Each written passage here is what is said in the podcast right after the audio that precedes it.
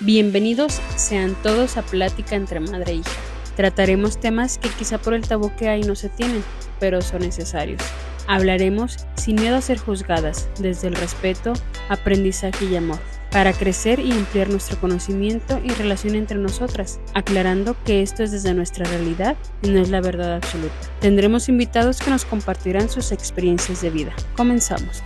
Hola, buen día, ¿cómo están? Esperamos que en Dios que bien. Eh, nuevamente con ustedes Alma y Lucy, pero ahora les tenemos una sorpresa, tenemos invitados que van a compartir con nosotros la segunda parte de nuestro episodio anterior.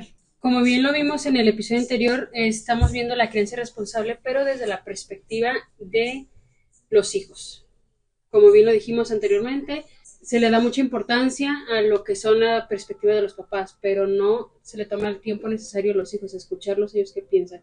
Es por eso que decidimos también ver esta otra vista de este tema tan importante que está dando ahorita en redes sociales y, y es importante tomarlo. Con ustedes les dejamos a nuestros invitados para que los conozcan un poco y, sepan quiénes son. Hola, espero que se encuentre bien. Mi nombre es Mariana, eh, tengo 20 años, eh, estoy estudiando actualmente la licenciatura en enfermería y trabajo por las tardes en una farmacia. Hola, mucho gusto. Yo soy Luis Alberto Mendoza, tengo 24 años y estudié la carrera de ingeniería biomédica y pues vengo de una familia pues, grande de siete hermanos en la cual pues creo que puedo tener una perspectiva amplia de lo que pues es la crianza debido a cómo es que han actuado como tal mis papás o mis hermanos ante este tema, entonces creo que pues podemos tener un buen debate acerca de él. Bienvenidos y que todo fluya bien.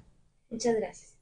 Esperemos que se sientan en confianza y no se sientan juzgados. Comenzamos con la primera pregunta. ¿Ustedes qué creen o qué piensan o qué investigaron sobre lo que es crianza responsable, de paréntesis positiva, respetuosa. Muchas gracias. bueno, a lo que yo investigué y lo que yo pude observar y percibir, eh, dentro de mi perspectiva, puedo decir que la crianza respetuosa es el ser consciente de las emociones de tanto de la persona como del padre tanto como del hijo, ¿no? El saber qué es lo que está sintiendo y lo que le puede perjudicar a un futuro o no. Eh, todas las acciones que nosotros hacemos, tanto como padres y también como, como hijos, vaya. O sea, yo siento que es como esa comunicación que hay entre padre e hijo, pero viendo del lado emocional, ¿no? De que, qué es lo que le puede afectar a. Bueno, yo creo que se puede resumir fácilmente en querer lo mejor para tu hijo, ¿no? Ya todo lo demás va a llevarte al ser un padre responsable, porque pues que todas tus acciones, tus palabras y pues en sí todo tu pensamiento va enfocado al querer lo mejor para esa persona, porque te das cuenta que ya no eres tú mismo, sino que ya tienes que ver también por tu hijo. Entonces, incluso a veces uno deja de pensar en sí para pensar en el otro. Creo que es eso se puede resumir. Si tú te enfocas en querer lo mejor para tu hijo, creo que todo lo demás pues va a salir bien. Obviamente no siempre lo vas a hacer todo perfecto, porque a veces uno puede creer que lo mejor es una cosa cuando uno lo es. Entonces, pero al menos tú tienes el objetivo claro de que tu hijo va a estar bien y del bienestar de tu hijo y te va a llevar, pues obviamente, a tomar las acciones correctas para que así sea, ¿no? Y que esa persona, en sí, tu hijo, pues sea una persona grande en la vida, que con metas, con muchos logros, porque si tú se lo inculcas desde pequeño, pues va, aprender y lograrlo todo de grande. Fíjense, nosotros el, eh, lo tocábamos eso exactamente lo de querer lo mejor para tu hijo, pero veíamos que a veces se malentendía o se entendía de una forma diferente el querer lo mejor en cuestión económicamente. Pero como lo decía Mariana, o sea, nunca o muy pocas veces son las veces que se toma en cuenta la cuestión emocional del hijo, o sea, de preguntarle qué es lo que tú quieres, no es lo que yo como papá quiero, sino que tú como hijo, ¿qué quieres? Porque son individuos diferentes. Y muchas veces es que en esta crianza responsable que se pinta, no se le da esa perspectiva a escuchar al hijo, sino lo que dicen los expertos, lo que dice este, pero ¿y cuando le preguntan al hijo qué es lo que quiere? Precisamente dice Luis, queremos darle lo mejor a los hijos, pero muchas de las veces como los papás nos escudamos o es una gran verdad que no tenemos en dónde prepararnos previamente a ser papás Entonces esto nos ayuda a equivocarnos y muy frecuentemente y de una manera este, triste, cruel, eh, desinformada, etcétera, etcétera, etcétera. Podemos buscar muchos calificativos. Pero la realidad es que nos equivocamos de una manera tal que luego nos arrepentimos. ¿Por qué? Porque simplemente le damos lo mejor al hijo. ¿Qué es lo mejor? Preguntémonos nosotros qué es lo mejor. Dinero, cuidados, etcétera, etcétera. Hay muchísimas cosas que es lo mejor, pero tanto queremos darle lo mejor que descuidamos unas cosas y les damos las otras. Entonces, eso es muy importante que lo pensemos también. Y, y ahorita ustedes como hijos mayores pueden y tienen la, una, digamos, una obligación, un derecho, una responsabilidad, llámenle como ustedes quieran, el llamarle la atención a los papás ¿verdad? Porque nos equivocamos, nos equivocamos, pero precisamente en esas equivocaciones debemos de tener también un sentido bien común y aceptar que te diga un hijo que me está regando. Y eso es lo que a veces se nos hace bien difícil como papás. Ustedes como hijos, bueno, yo en mi caso sí llegué a un punto en que sí hablé con mi papá y con mi mamá. ¿Sabe qué? Yo me siento de esta manera y esto no me gusta gustando para mí. ¿Ustedes en algún punto hicieron eso con sus papás. Sí. O lo han hecho o están a punto de hacerlo, no sé. Sí, en varias ocasiones sí me ha tocado que, que yo sí, yo estoy con, o sea, por ejemplo, estoy con mi papá y me empieza como a, a regañar así. Y digo, ¿sabes qué? No me gusta la forma en la que me hablas. Y es como de que preferiría que me hablaras de tal manera porque no me gusta, ¿no? Eso es en, en relación. Y también con mi mamá también he tenido como de que, ¿sabes qué? No me pareció esto y pues bueno, he tratado de ser muy asertiva en ese aspecto. Eh, no, no, porque no quería como, como que fuera como que una llamada de atención, como que ellos lo sintieran, ¿no? Porque como padres pues reconoces la autoridad, ¿no? Saber que ellos pues están ahí y como pues realmente, como dijo Luis, que quieren lo mejor para ti y todo. Pero yo sí en algún momento sí, sí he llegado a... ¿Y cómo reaccionaron ellos? Al momento de negación, ¿no? Total, de que no, es de que no, yo, yo como papá tengo la razón y, y si actué de esa manera fue porque así fue, ¿no? En negación, en negación. Pero le empiezas a, a, repetir, es que, ¿sabes qué? Viendo como otras opciones, ¿no? De decir, ah, tal vez este no, no la cachó de esta manera y ya déjame utilizar otras palabras, ¿no? Y ya utilizas otras palabras, de decir, es que, ¿sabes qué? Me molesto. Pero es muy importante eh, ser muy directos con lo que nos molestó, ¿no? De que tal vez no me, me, molestó la forma en la que actuaste de, en este momento. Ser como muy directos para que no se llegue como a malinterpretar este, qué es lo que realmente no, nos afecta, ¿no? Escuché una frase muy bonita que decía que cuando decimos lo que sentimos, en el momento en lo que en lo que lo sentimos, ¿no? O sea, porque es como de que como que si te lo guardas ya no sabe bueno. Sí, ya sí, si te lo guardas ya no es igual a en el momento que pasa, ¿no? Pero sí, eh, la reacción de mis papás sí fueron, al principio sí fue muy negativa, pero ya yo creo que es, ya con la repetición o con el decirle, ¿sabes qué me molesta? Me molesta, me molesta. Creo que ya fueron, fueron como que aceptando esa parte de mí y creo que es algo que todavía sigo trabajando hasta el día de hoy. El, el poder expresar qué es lo que no me, no me agrada, ¿no? En, en ciertas situaciones. Pero pues bueno, Ahí estamos echándole ganas. Creo que el problema aquí de lo que dices de no, dilo al momento, porque se te guardas ya. Creo que, porque a veces es el problema también el hecho de dejarnos llevar por nuestras emociones o por el sentimiento que tenemos en ese momento y pues explotamos o lo decimos a veces de mala manera, ¿no? De que decir, no, pues entonces no me hables así, o sea, como que y termina en una pelea que no sirve para nada y termina todo peor, terminan todos enojados y nadie mejora y nadie empeora ni nada. Entonces, pues yo desde mi perspectiva, pues de pequeño nunca fue como que le haya dicho mamá, no, pues así no sé. Siempre fue como que pues la autoridad se hace lo que se dice y hasta ahí, ¿no? Y tan tan. Ajá. Pero ya pues poco a poco, ahora que ya somos más grandes, que ya pues como que nos sentimos, ¿no? Como con más libertad o a veces nos revelamos en ciertas ocasiones, pues sí hay veces en las que yo le digo, ah, pues es que eso está mal, eso está bien, por el hecho de pues yo comentarle para que haya una mejora. Y sí, como lo dice Mariana, a veces en el momento pues se sienten atacados de decir, ¿por qué tú me estás diciendo qué hacer? ¿Por qué pues yo soy el que manda y tú no me tienes que responder? ¿eh? entonces hay como que tratar de llegarle por su lado, de decir, mira, pues la verdad, yo creo que no está bien hacer esto, porque por estas situaciones no me, a mí no me hace bien, o sea, como que tratarlo como con pincitas para que poco a poco vayan entendiendo decir, pues la verdad es que sí, también tiene su punto, también tienen que, pues decirme cómo se sienten, pero sí, yo creo que ha sido todo un proceso poco a poco de ir hasta que ahora ya lo vemos incluso hasta, yo trato, bueno, mi manera de hacerlo fue hacerlo como verlo de broma al inicio, como decir, ah, o sea, como que hasta riéndonos para que ella pues entienda la idea, pero no lo entienda como un regaño, como algo que me molesta. O que estés en contra de... Sino como yo decirle así de broma de que, nada, pues ya no deberías hacer esas cosas, así como que poco a poco, para que pues sea una plática más amena, una plática que pues lleve a dar nuestras ideas, pero que nadie termine peleado y nadie lleve a, a enojos o o algo que se le parezca. Fíjense que en, mis tiempos, en mi tiempo, pues, no podías responderle nada al papá ni a la mamá. Ese es un hecho real. Y, y si le contestabas yo, muy particularmente, era de las más contestonas, ¿verdad? Pero, o sea, no agredía, no insultaba, no gritaba. Pero simplemente le dice, madre, es que no es así.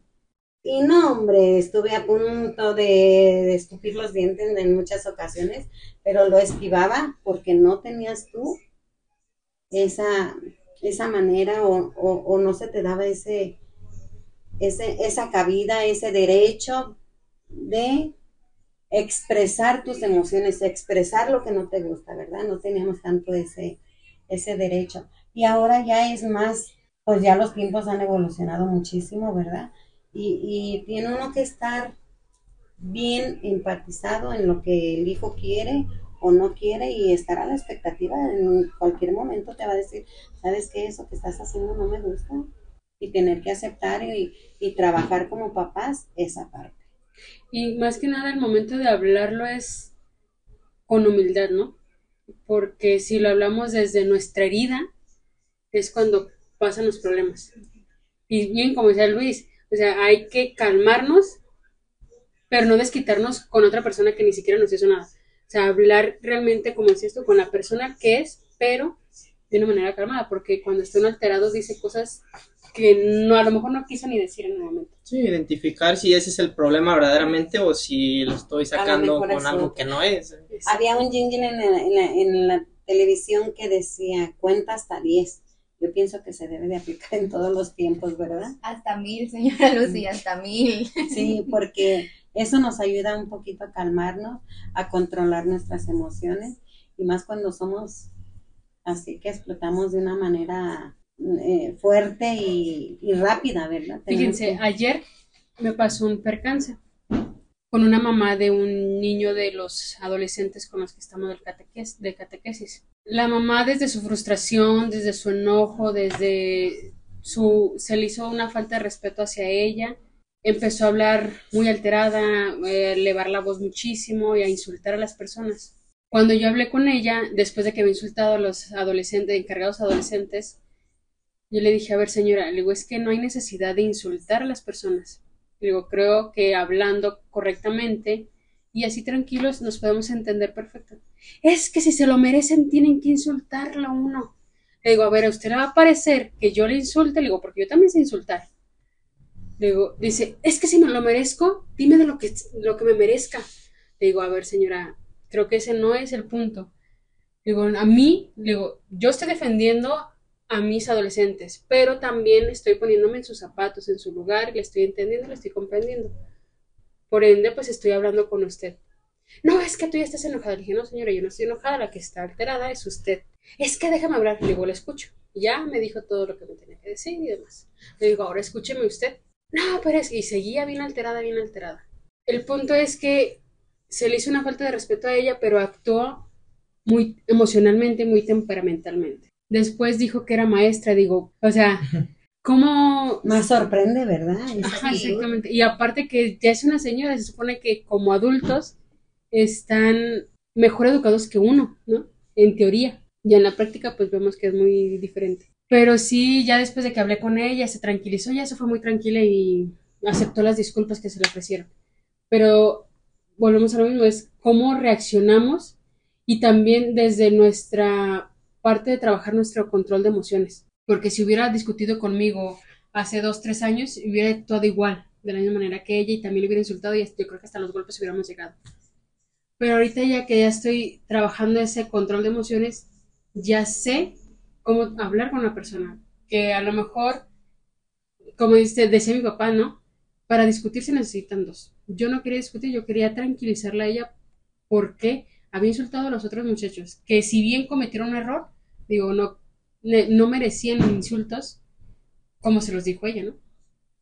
Pero es también del ejemplo, estaba el niño de ella enfrente, o sea, el, el, niño escuchó todo el insulto que su mamá dijo, digo, ¿qué ejemplo también le está dando al hijo, ¿no? Que las cosas se arreglan de esa manera.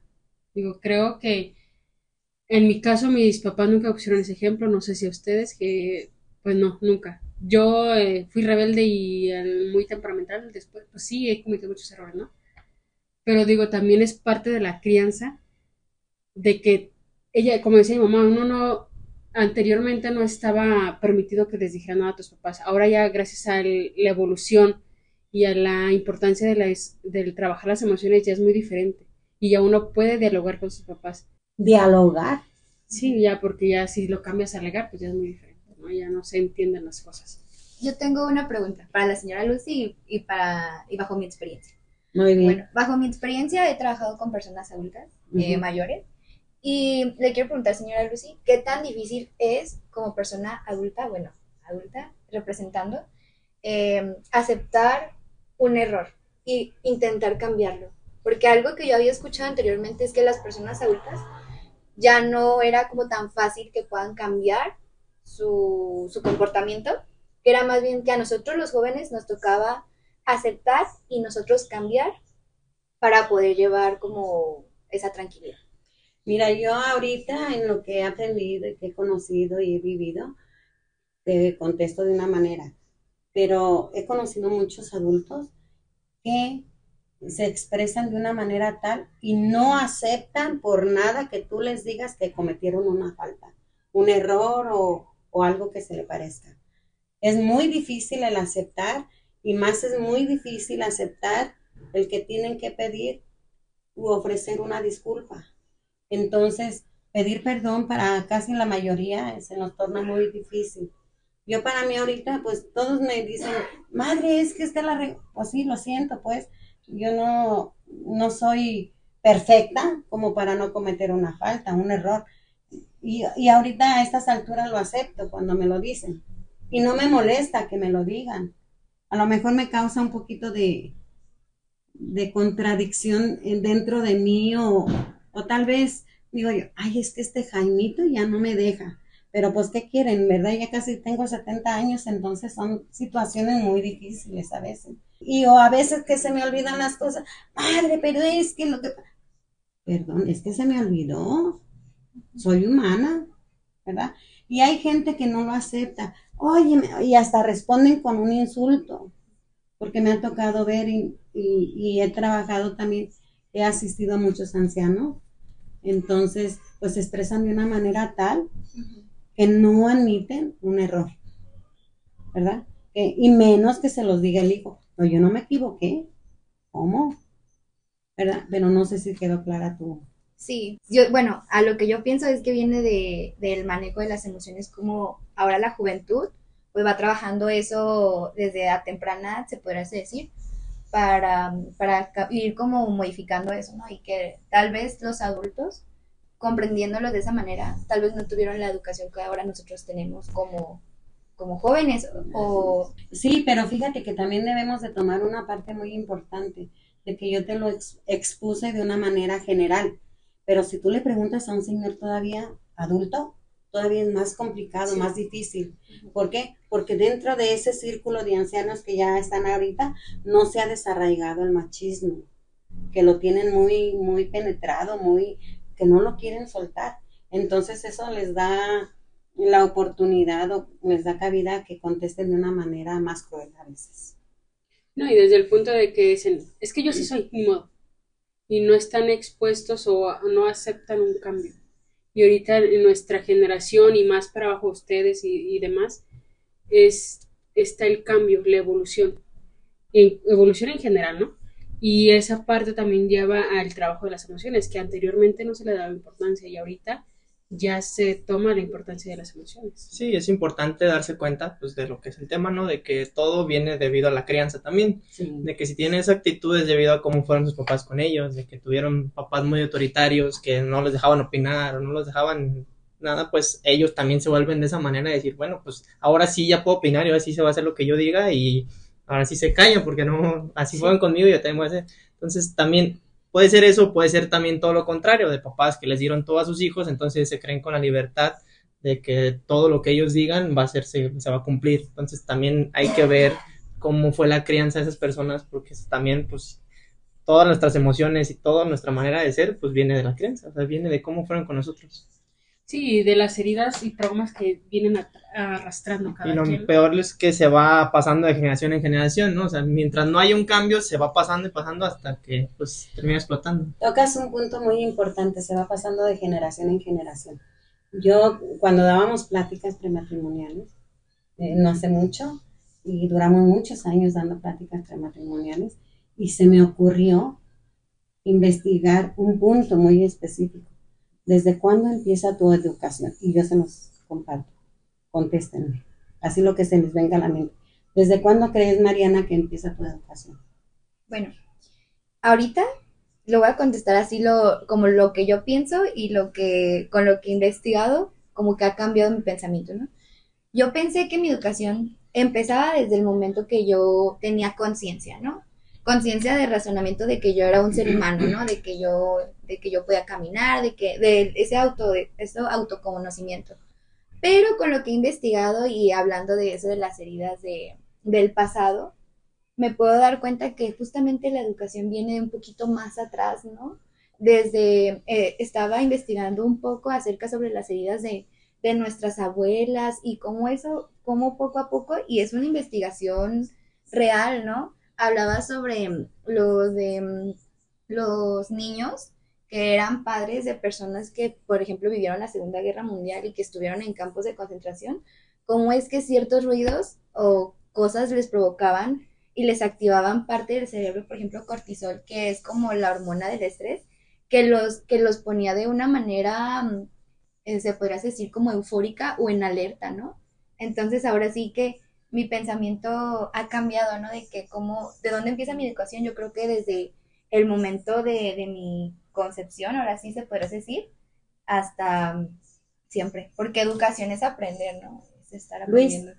Sí, pues yo creo que desde el momento en que nacemos inicia nuestra educación, porque también, pues como hay estudios en los que demuestra que desde los primeros meses de nacimiento es la etapa en la que más aprendemos cosas, etapa en la que pues más definen nuestro comportamiento.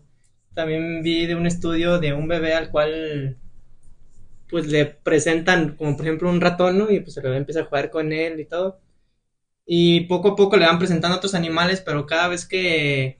Bueno, este estudio es como que muy prohibidísimo, ¿verdad? Porque es muy controversial y todo, porque experimentaron con bebés. Sí, claro. Pero cada vez que le presentaban un objeto nuevo, sonaba un ruido estresante para el bebé. Entonces, poco a poco, pues el bebé va teniéndole miedo a las cosas que le presentan porque no quiere volver a escuchar ese ruido. Y al final le vuelven a presentar los mismos animales con los cuales jugaba y lloraba. Entonces, y era un bebé de dos, tres meses de nacimiento. Quiere decir que conoció mucho, ¿verdad? O sea, aprendió. Entonces, todo, todos nuestros impulsos, todo lo que escuchamos nos va generando nuestro comportamiento, aunque no estemos conscientes de ello. O que no puedan hablar.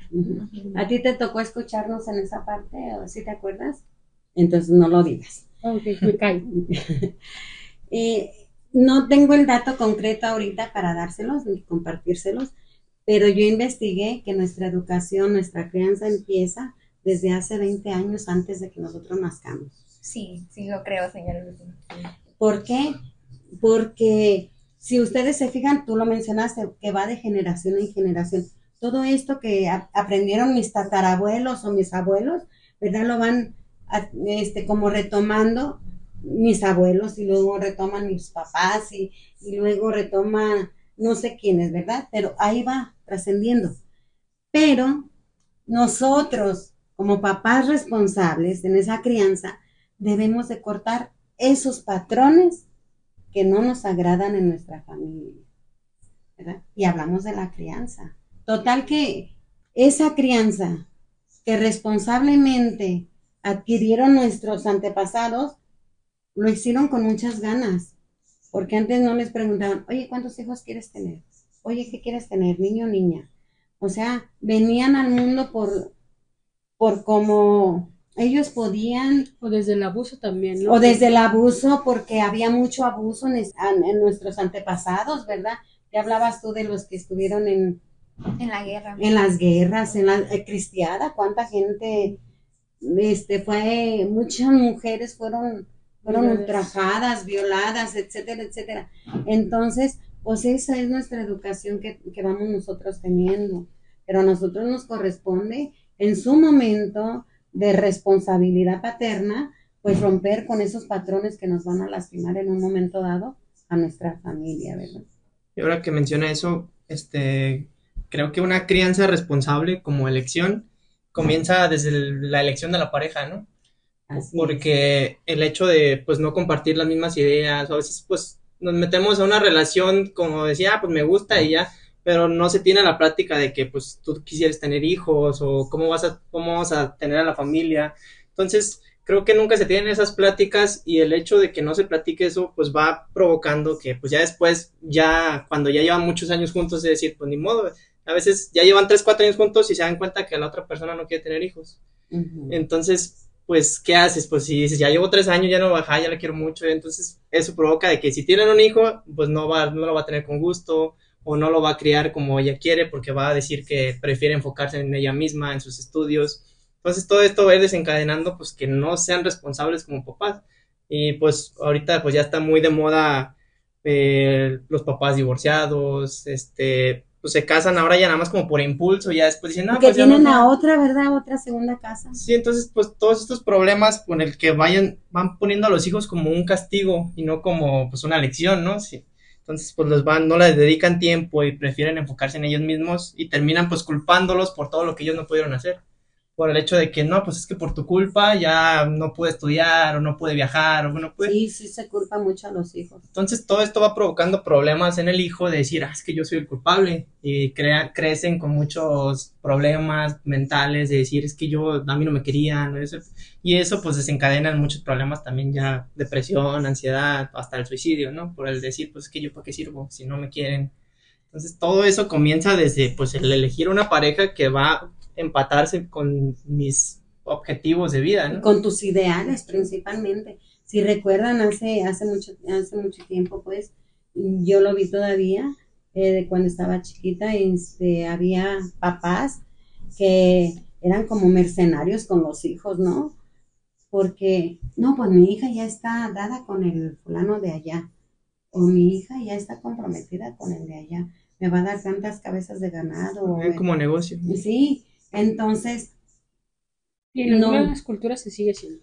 Y, se sigue haciendo, es lo que les iba a decir, en algunas culturas más rurales se, se sigue haciendo. Entonces, ¿qué hay de la empatibilidad? ¿Qué hay del amor? ¿Qué hay de toda ese, esa armonía que debe de tener esa pareja para darlo a sus hijos? Y lo vimos en los episodios anteriores del noviazgo, del querer o no tener hijos es la importancia de una paternidad, de una maternidad deseada. Y el prepararte también psicológicamente para tener un hijo, porque un hijo no nada más es responsabilidad económica, es responsabilidad afectiva hacia ellos, que muchas veces no se tiene. ¿Por qué? Por el estrés del trabajo, por estar pegados en el celular, que ahorita es la moda del celular, y estamos más pendientes del teléfono que de cómo está tu hijo el poco tiempo que tienes con el hijo, no se lo dedicas al hijo porque estás viendo o sigues con, cosas de trabajo y ya no le das un tiempo de calidad. O chateando, ¿verdad? ¿Cómo se dice? Eso, ¿verdad? Sí, hay veces en las que dices, bueno, yo sí quiero tener un hijo. ¿Qué piensan? Y dices, pues sí, sí lo deseas, pero no estás preparada o dispuesta a entregarte por completo por el hecho de decir, yo quiero tener un hijo, pero quiero seguir teniendo la misma vida que tengo, que es lo muy común ahorita, ¿no? De que pues sí, ya tienen hijos y todo, pero quieren seguir saliendo a fiestas, quieren seguir pues con la misma vida y es cuando empiezan a dejar al hijo que con las niñeras, que con la abuela, que con... Entonces le empiezan a desatenderlo por decir, yo sí lo quiero, sí quiero mucho a mi hijo, pero pues también no estoy dispuesta a renunciar a mi vida. No. Fíjate que hace tres, cuatro años que dejamos de dar pláticas prematrimoniales. A mí me gustaba preguntarles cuántos hijos quieren tener. Y la gran mayoría, yo casi me atrevería a decir que todos, uno o dos decían que sí querían tener hijos, y la mayoría no. No, hasta tres, cuatro años, cinco años, diez años, no sé, ya que goce mi vida, ya que tengamos casa, auto los dos, etcétera, etcétera, piensan o pensaban pues en ese tiempo, no sé ahorita, en, en cubrir sus, este, como que las cosas materiales solamente. Un hijo no entraba en sus planes. Y yo digo, si quieres formar una familia y no quieres hijos, entonces esa familia está incompleta o es familia o no es familia. Hay que quede la pregunta al aire, eh, a ver los escuchas que nos dicen, ¿verdad? Si, si es este correcta o incorrecta esa parte. Pasamos a la siguiente pregunta. Ya una vez que hablamos lo que pensamos y qué es lo que opinamos sobre esto, en cuestión general, ahorita no vamos a hablar en cuestión personal, ¿cuáles creen que son los pros y contras de la crianza responsable que se están dando como a educar hacia los papás, obviamente teniendo el preámbulo de que los papás no son expertos. Entonces, ¿ustedes cuáles creen que son pros y contras? Pues yo creo, o sea, como pros, pienso que lo tiene todo, ¿no? O sea, el educar a los papás para saber educar a los hijos, creo que pues es una cosa muy importante que poco a poco se va perdiendo, que se está perdiendo el valor de la familia, ¿no? Ahora ya no se enfocan en eso y pues como vemos ya que poco a poco pues se van dando cuenta que la familia ya es lo de menos y no nos enfocamos en el que de ahí surge todo. Entonces, el tener una educación nosotros como hijos, una crianza responsable, creo que pues nos va a ayudar mucho al hecho de ser una persona sana mentalmente, eh, pues también, pues que también podamos llevar nosotros relaciones sanas con otras personas, que también pues eso te va a llevar a ser un buen padre y llevar una buena crianza con tu hijo y pues también se va repitiendo, ¿no? Entonces, el hecho de comenzar a educar bien a nuestros hijos, pues va a hacer que en el futuro, pues, estén mejor aún, porque poco a poco van aprendiendo de los errores, de los que sí les gustó, lo que sí les sirvió, lo que no. Porque nosotros como hijos, obviamente al inicio no nos gusta. O sea, no nos gusta que nos corrijan, no nos gusta que nos digan qué hacer, no nos gusta que nos prohíban cosas pero ya estando grandes, agradecemos todo eso. Ya de grandes, pues comenzamos a decir, bueno, qué bueno que fueron así conmigo, qué bueno que pues me limitaron cosas, qué bueno que me enseñaron a trabajar por mis objetivos. Y todo eso pues va definiendo quiénes somos nosotros. Y obviamente, pues se puede cambiar, o sea, no es como que, ah, ya, si fueron mis papás conmigo, ya así voy a ser para siempre. Obviamente, pues no solo lo define la crianza, sino también otras experiencias que hayamos tenido durante nuestra vida, ¿no? Otras cosas que vamos aprendiendo a lo largo de nuestra vida que podemos ir cambiando todo eso que nos inculcaron. Pero pues creo que como pros tiene que nos va a llevar a ser una persona exitosa tanto este, en lo profesional como en lo mental o saludable, ¿no? Y pues como contras, pues sí, creo que una crianza no responsable, pues es lo que provoca tantos problemas que hay hoy en día. Que como se ha desatendido tanto a la familia, como vemos ahora que los jóvenes pues no le encuentran ya sentido a la vida, que como todos mencionan que ya están llenos de depresión, que tienen ansiedad, como vemos muchos intentos de suicidio, este, y también cómo hay relaciones tóxicas, ¿no? Que es muy famosa esa frase hoy en día, de relaciones que pues no tienen sentido, que me están limitando, que no me dejan ser como persona.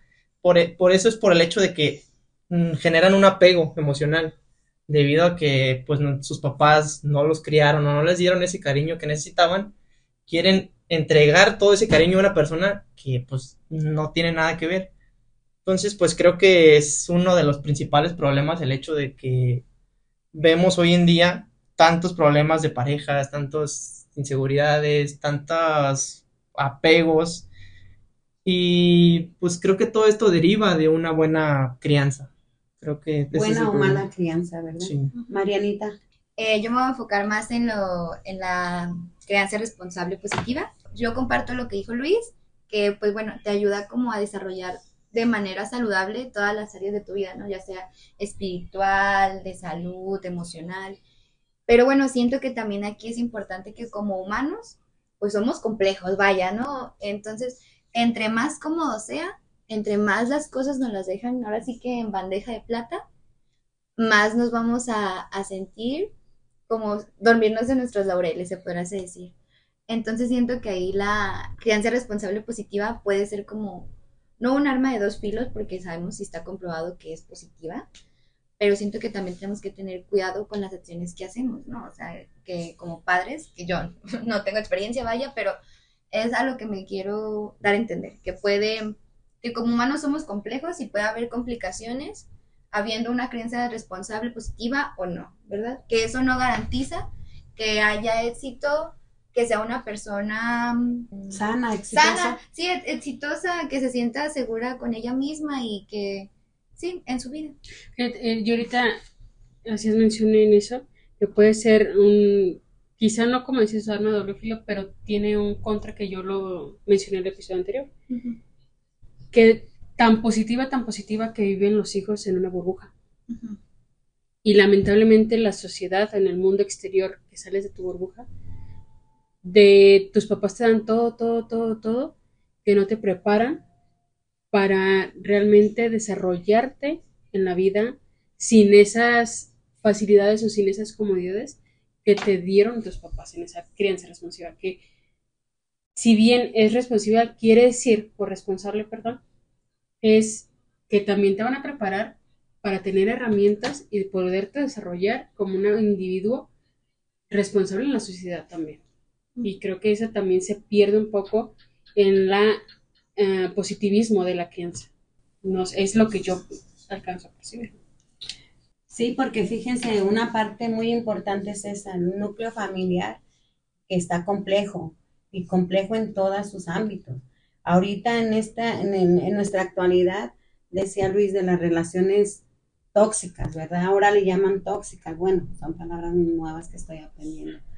Pero en nuestros alrededores, nuestros vecinos, cómo están echando de una manera, este novio, ¿verdad? Echar lío, como le digan ahora, de una manera tan cruel que hemos visto, que se golpean, se azotan en el piso contra de un coche y se jalonean.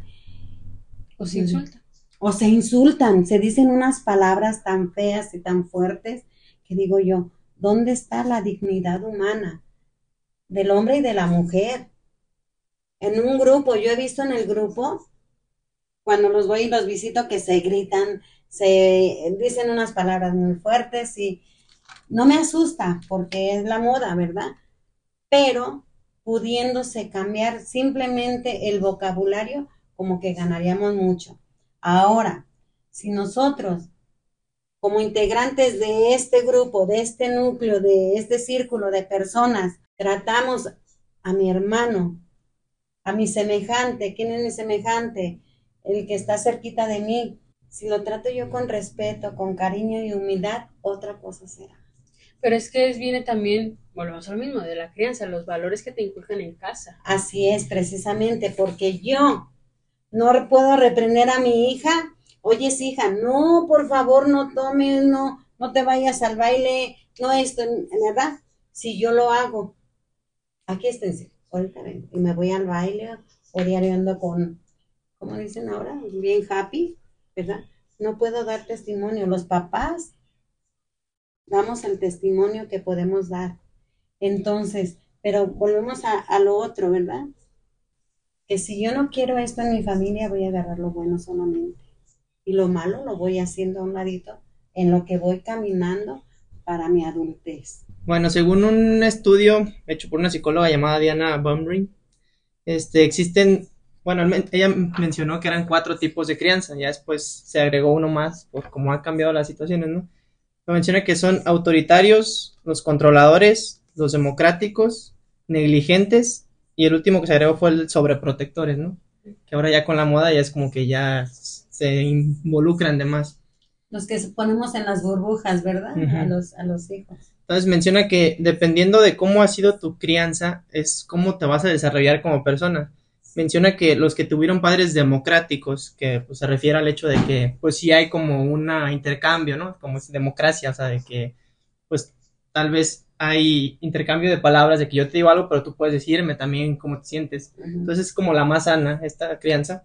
Menciona que pues las personas con este tipo de crianza son personas con confianza en ellos mismos, que tienen una buena actitud y rendimiento escolar, buena salud mental y escasos problemas de conducta. Entonces es como la crianza ideal que menciona. Después mencionan la crianza permisiva, que es como, pues sí, estoy contigo y todo, pero te dejo hacer lo que tú quieras. O sea, para que tú aprendas a la mala o a la buena, pero entonces son muy permisivos. Y dice que estas personas son con mucha confianza en ellos mismos también, poco malestar psicológico, pero tienen problemas de conducta y abuso en el consumo de drogas. Por el hecho de que como pueden hacer lo que quieran, pues a veces terminan metiéndose en cosas que no deberían de hacer. Que no deben de Dando meterse. como el mal ejemplo. Sí. Por algo. Entonces, luego tenemos los autoritarios, que son los de que aquí se hace lo que yo digo y me vas a respetar. Entonces menciona que estas personas son pues, más obedientes y orientados en el trabajo, a veces son hostiles y rebeldes, poca confianza en ellos mismos y problemas depresivos. Y por último, bueno, tenemos a los indiferentes, que son de que, pues, haz lo que quieras, a mí me da igual, ni siquiera me interesa lo que hagas con tu vida. Eh, Eh, te tuve por error. Sí, en pocas palabras. Entonces menciona que pues tiene muchos problemas en la escuela, problemas de ajustes psicológicos y muchos problemas de conducta y también pues en el abuso de consumo de drogas. Entonces, pues ¿qué quiere decir esto? Que cuando los papás nos permiten de más, pues a veces nosotros no sabemos qué está bien y qué está mal. Entonces nos va a llevar por caminos que no nos gustan, un mal camino como lo dicen las drogas o un mal carácter, cosas así. Y cuando, pues, los papás, este, son muy autoritarios o no te permiten hacer muchas cosas, eso te va a llevar a problemas más psicológicos, no tanto de conducta, sino como que, pues, depresión o tristeza o ansiedad o a veces no sabes qué hacer. Entonces, también no irnos a muchos extremos, ni a uno ni a otro, sino ser Equilibrio. equilibrio. Mucho equilibrio. Y también el, lo mencioné brevemente la, la vez pasada, pero es realmente importante el forjar carácter en los hijos. O sea, el saber quién soy yo desde pequeños. O sea, porque llegamos a edad adulta y a veces no sabemos ni quiénes somos. ¿Por qué? Porque nunca ha existido esa pregunta de quién soy yo. Soy lo que mi papá dice que soy, o lo que dice mi mamá, pero realmente quién soy yo, qué quiero yo para mí. Mis gustos, mis necesidades, es como que no, pues necesito la opinión de otra persona para saber qué hacer con mi vida. que- Y una mamá los conoce rete bien. Sabe lo que les gusta, sabe sus modos, su carácter, lo conoce rete bien.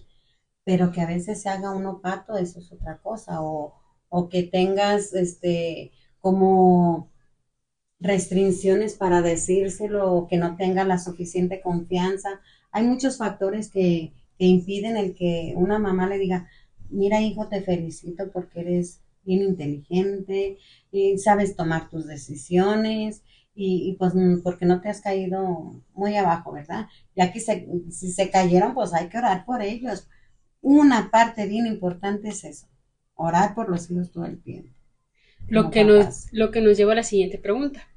¿Cómo ha sido la crianza de sus padres con ustedes y con sus hermanos? O sea, individualmente, ¿no? Un poquito de la mano de lo que dijo la señora Lucy. Yo un día le pregunté a mi mamá, le dije a mi mamá, mami, ¿por qué con...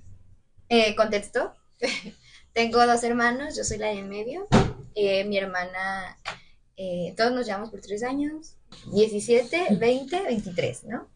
Yo soy la de en medio, afortunadamente me siento en un lugar privilegiado, viéndolo positivamente. Tengo un hermano mayor, un hermano mayor y una hermana menor, ¿no? Entonces tengo ahí de, de dónde sacarle jugo, ¿no? Y pues bueno, volviendo, yo le pregunté a mi mamá, mami, ¿por qué con mi hermano o mi hermana tienes como, eres como diferente, ¿no? Porque, porque cambias tu, hasta tu forma de hablar, ¿no? O sea, ¿por qué eres diferente? Porque no eres democrática, vaya, o sea, porque no eres igual. Y ella me contestó algo muy bonito y se me quedó muy presente ella dijo es que son personalidades diferentes y creo que yo me, yo me siento como un camaleón.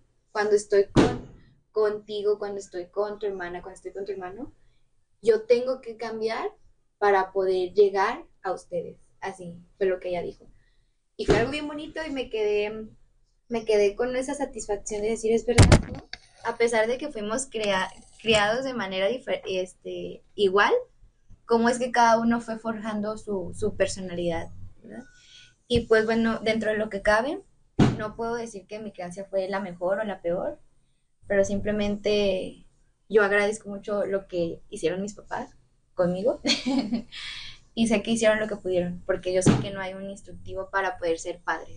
Y nos pudieras compartir como qué es lo que tú notabas, algo sobre algún ejemplo de qué notabas de diferencia de cómo te trataba, te trataba a ti o a tu hermana o a tu hermano. El simple, una de las cosas así como súper marcadas es el hombre o mujer, a lo que me quiero referir, es que el género, pues ahorita ya hay muchos, ¿no? Este, sí, eh, relacionado con el sexo masculino femenino, sí había, yo sí, yo sí notaba una cierta diferencia, vaya. Eh, tal vez sea por el contexto en el que vivimos. Eh, pues yo sí notaba como que eran más permisivos con mi hermano, él no había problemas si no llegaba a la casa, y en cambio conmigo era como más, más sobreprotector en esa parte, ¿no? Eh, del lado de, en, general toda, toda mi familia, ¿no? Como era de que ella, ella tenemos que cuidarla más, ¿no? Este, y entonces, pues sí, eso fue lo que yo noté, que es una de las cosas que, que sí sobresale, ¿no? ¿Y con tu hermana pequeña? Y con mi hermana, al, al ser la, la, pequeña, era como de que la delicada, la... Sí, se puede decir que la chiqueada, de que sí eran un poquito, como ya habían aprendido, aprendió entre comillas con mi hermano y conmigo, eh, con ella era como más, abiertos, no pasa nada, tú ve, ¿no? Hasta, hasta el momento del día de hoy, ¿no? Que, bueno, yo, por ejemplo, yo vivo con mis papás, pero mis hermanos no viven con mis papás. Entonces eso también creo que es una parte importante porque se podrá decir que yo convivo más con mis papás por el hecho de estar con ellos y mis hermanos no, no tanto, entre comillas, porque tengo cosas que hacer, pero no tanto, entonces hasta eso es como que, como, a mi, mi, mamá casi no ve a mi hermano, es como que llega y dice, wow, hasta le hace una fiesta, ¿no? Y que, wow, ve, felicidades porque llegaste, ¿no? Llegó el mi bebé. Sí, mi bebé, le dice, a nadie le dice bebé, nomás a ver, mi bebé, mi bebé, mi bebé, mi bebé. Y, y, nosotros se volteamos de que, ¿por qué no? Y toda la gente se da cuenta, ¿no? no, no pasa nada, que casi no lo ve. casi no lo ve, no, no, no. no Poniéndote un curita en tus sentimientos. Sí, en mis sentimientos de que a mí no me dice bebé. a mí no me dice bebé, ¿no? Entonces, en sí, pues eso he, visto que es esas diferencias que ha habido en, en la crianza familiar, se podría decir. Y pues bueno, eso es todo. Pues mira, ahí en esa partecita, eh, Tienes que ser bien inteligente porque estás, eres una niña privilegiada que estás acaparando a tus papás de tiempo completo y si lo desaprovechas, hija, pues tú tienes la culpa. Trabájale en eso. y yo ahí, ¿verdad? No, sí, la verdad sí siento bien bonito cuando me voy a dormir. Y ahí me dice, buenas noches. Ahí no me grita, buenas noches. Y yo, buenas noches. Y ya me voy a dormir a mi cama bien. Y se siente una, ay, en el corazón como un, un purito en el alma saber que están ahí cerquita de mí. Y yo que viví lejos de ellos, sí, el tenerlo cerca para mí es una bendición, ¿no? El, el, Los valoraste de una manera no, diferente. Sí, de verdad que esa experiencia que tuve en, el alejarme de mi familia, en general de mi familia, creo que ha sido de las más benéficas como para poder valorar a mi familia, ¿no? El, el darme espacios para estar con mi familia, ¿no? El, recuerdo que esta semana, ventilándome, estuve, estuve un poquito bajoneada por la escuela y así. Y marcó mi sobrino y fue como que pásame a mi sobrino, pásame a mi sobrino, necesito escuchar. Entonces siento que es, es algo importante que, que mi familia ha influido mucho en mí y siento que yo no sería lo que soy si no fuera por mi familia actualmente. Y siento que eso por todo eso, felicidades, Valeria. No. Justo le digas. Déjame decirte, Valeria, porque no le has quitado el espacio a Mariana, todo completito para ella solita. Tratando de solucionar. Vale, gracias a Dios. Está hablando a la distancia. Porque estoy hablándole a la distancia a esa Valeria que se expresa de una manera muy bonita también Me llamo Mariana, Lucy. Sí, Marianita, ya sé, pero digo Valeria porque ella fue invitada. Ella tal vez se hubiera expresado de una manera muy diferente a la tuya. No sabemos, ¿verdad? Ni la vamos a juzgar tampoco. Pero le digo a, a Valeria esto, que a lo mejor también le hicieron mucha falta a sus papás en un momento. Los está recuperando, los tiene y hay que gozarlos porque luego al rato que no los tengamos. Yo, como ya mencioné, pues tengo una familia de siete hermanos, entonces creo que sí fue una experiencia un tanto, pues muy padre para mí el hecho de tener tantos hermanos. Y pues tuvimos una infancia un tanto humilde, pero creo que mis papás la supieron afrontar el hecho de que nosotros nunca nos dimos cuenta. Entonces nosotros lo veíamos todo como un juego, como pues divertirnos en todo momento.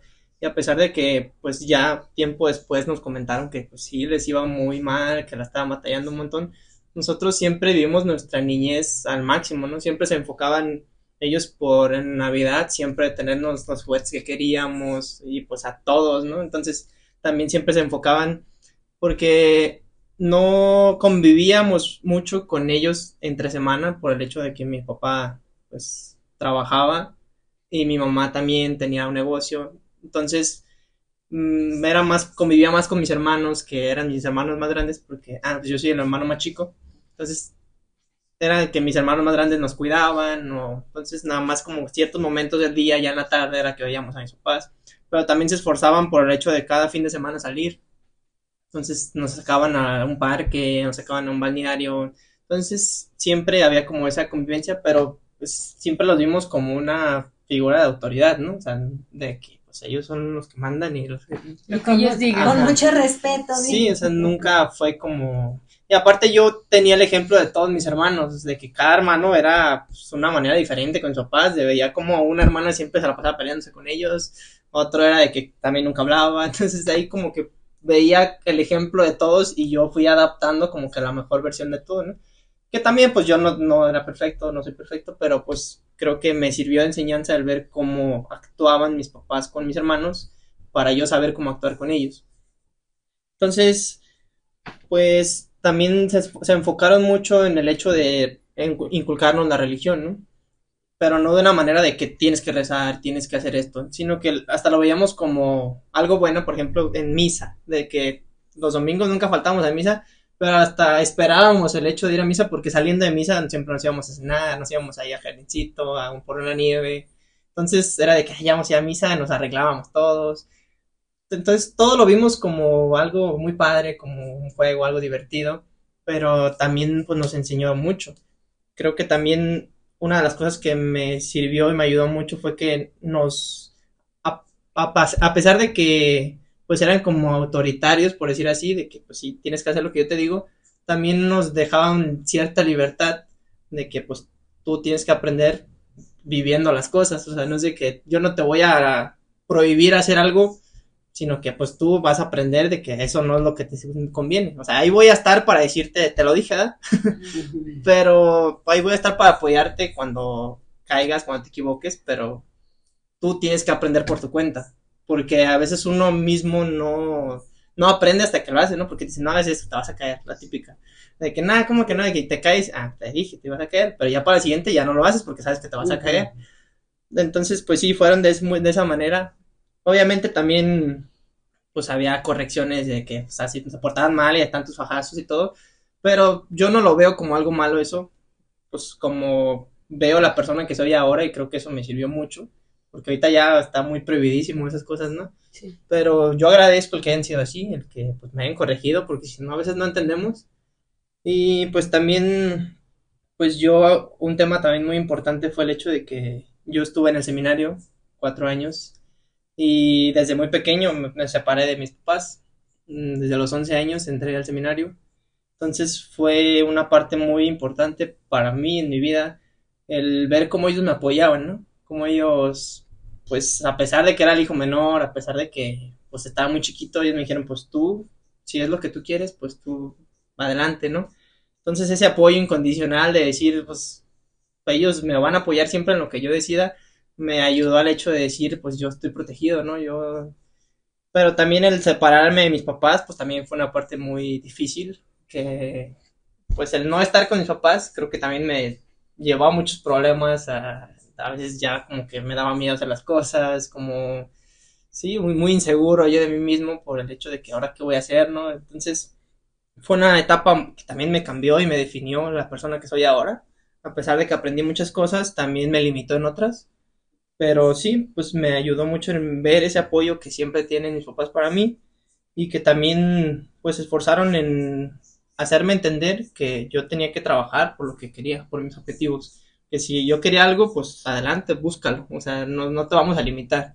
Entonces, creo que pues agradezco todo, ¿no? O sea, no tengo nada más más que agradecer a mis papás todo lo que han hecho por mí, que a pesar de que no son perfectos como ningún padre lo es, este, pues me hicieron la persona que soy ahora y pues me gusta como soy, ¿no? Entonces. Felicidades por eso, Luis. Fíjate, bueno, platicando tú tu historia me hiciste recordar a mí también muchas cosas que es cierto. Simplemente con el hecho de que uno como hijo a veces no se da cuenta de las carencias que los papás pasan para que nosotros tengamos un cuaderno, aunque sea, o, unos zapatos, un par de tenis. Y los papás se sacrifican demasiado, ¿no? Y eso a veces uno como hijo también no lo valora. Y más ahorita, por ejemplo, en esta época, que los niños desde bebés ya tienen un celular en la mano o una tablet. Y que se les cae y no les, no les importa y, papá o mamá compran y ahí está el papá o la mamá comprando. Porque dicen, es que estoy llenando un vacío que yo no puedo estarles dando el tiempo, pero pues les compro lo que ellos quieren. Y en, cuando nosotros estábamos chicos, eh, era muy diferente, o sea, estaban más presentes los papás, no teníamos los lujos, a lo mejor, pero teníamos a los papás. Y aparte de que no había tanta tecnología como ahora, ¿no? como que había más comunicación entre nosotros. Exactamente, y, y es también creo que aquí los tres tenemos la experiencia de haber dejado el nido para poder valorar a los papás de una manera diferente, ¿no?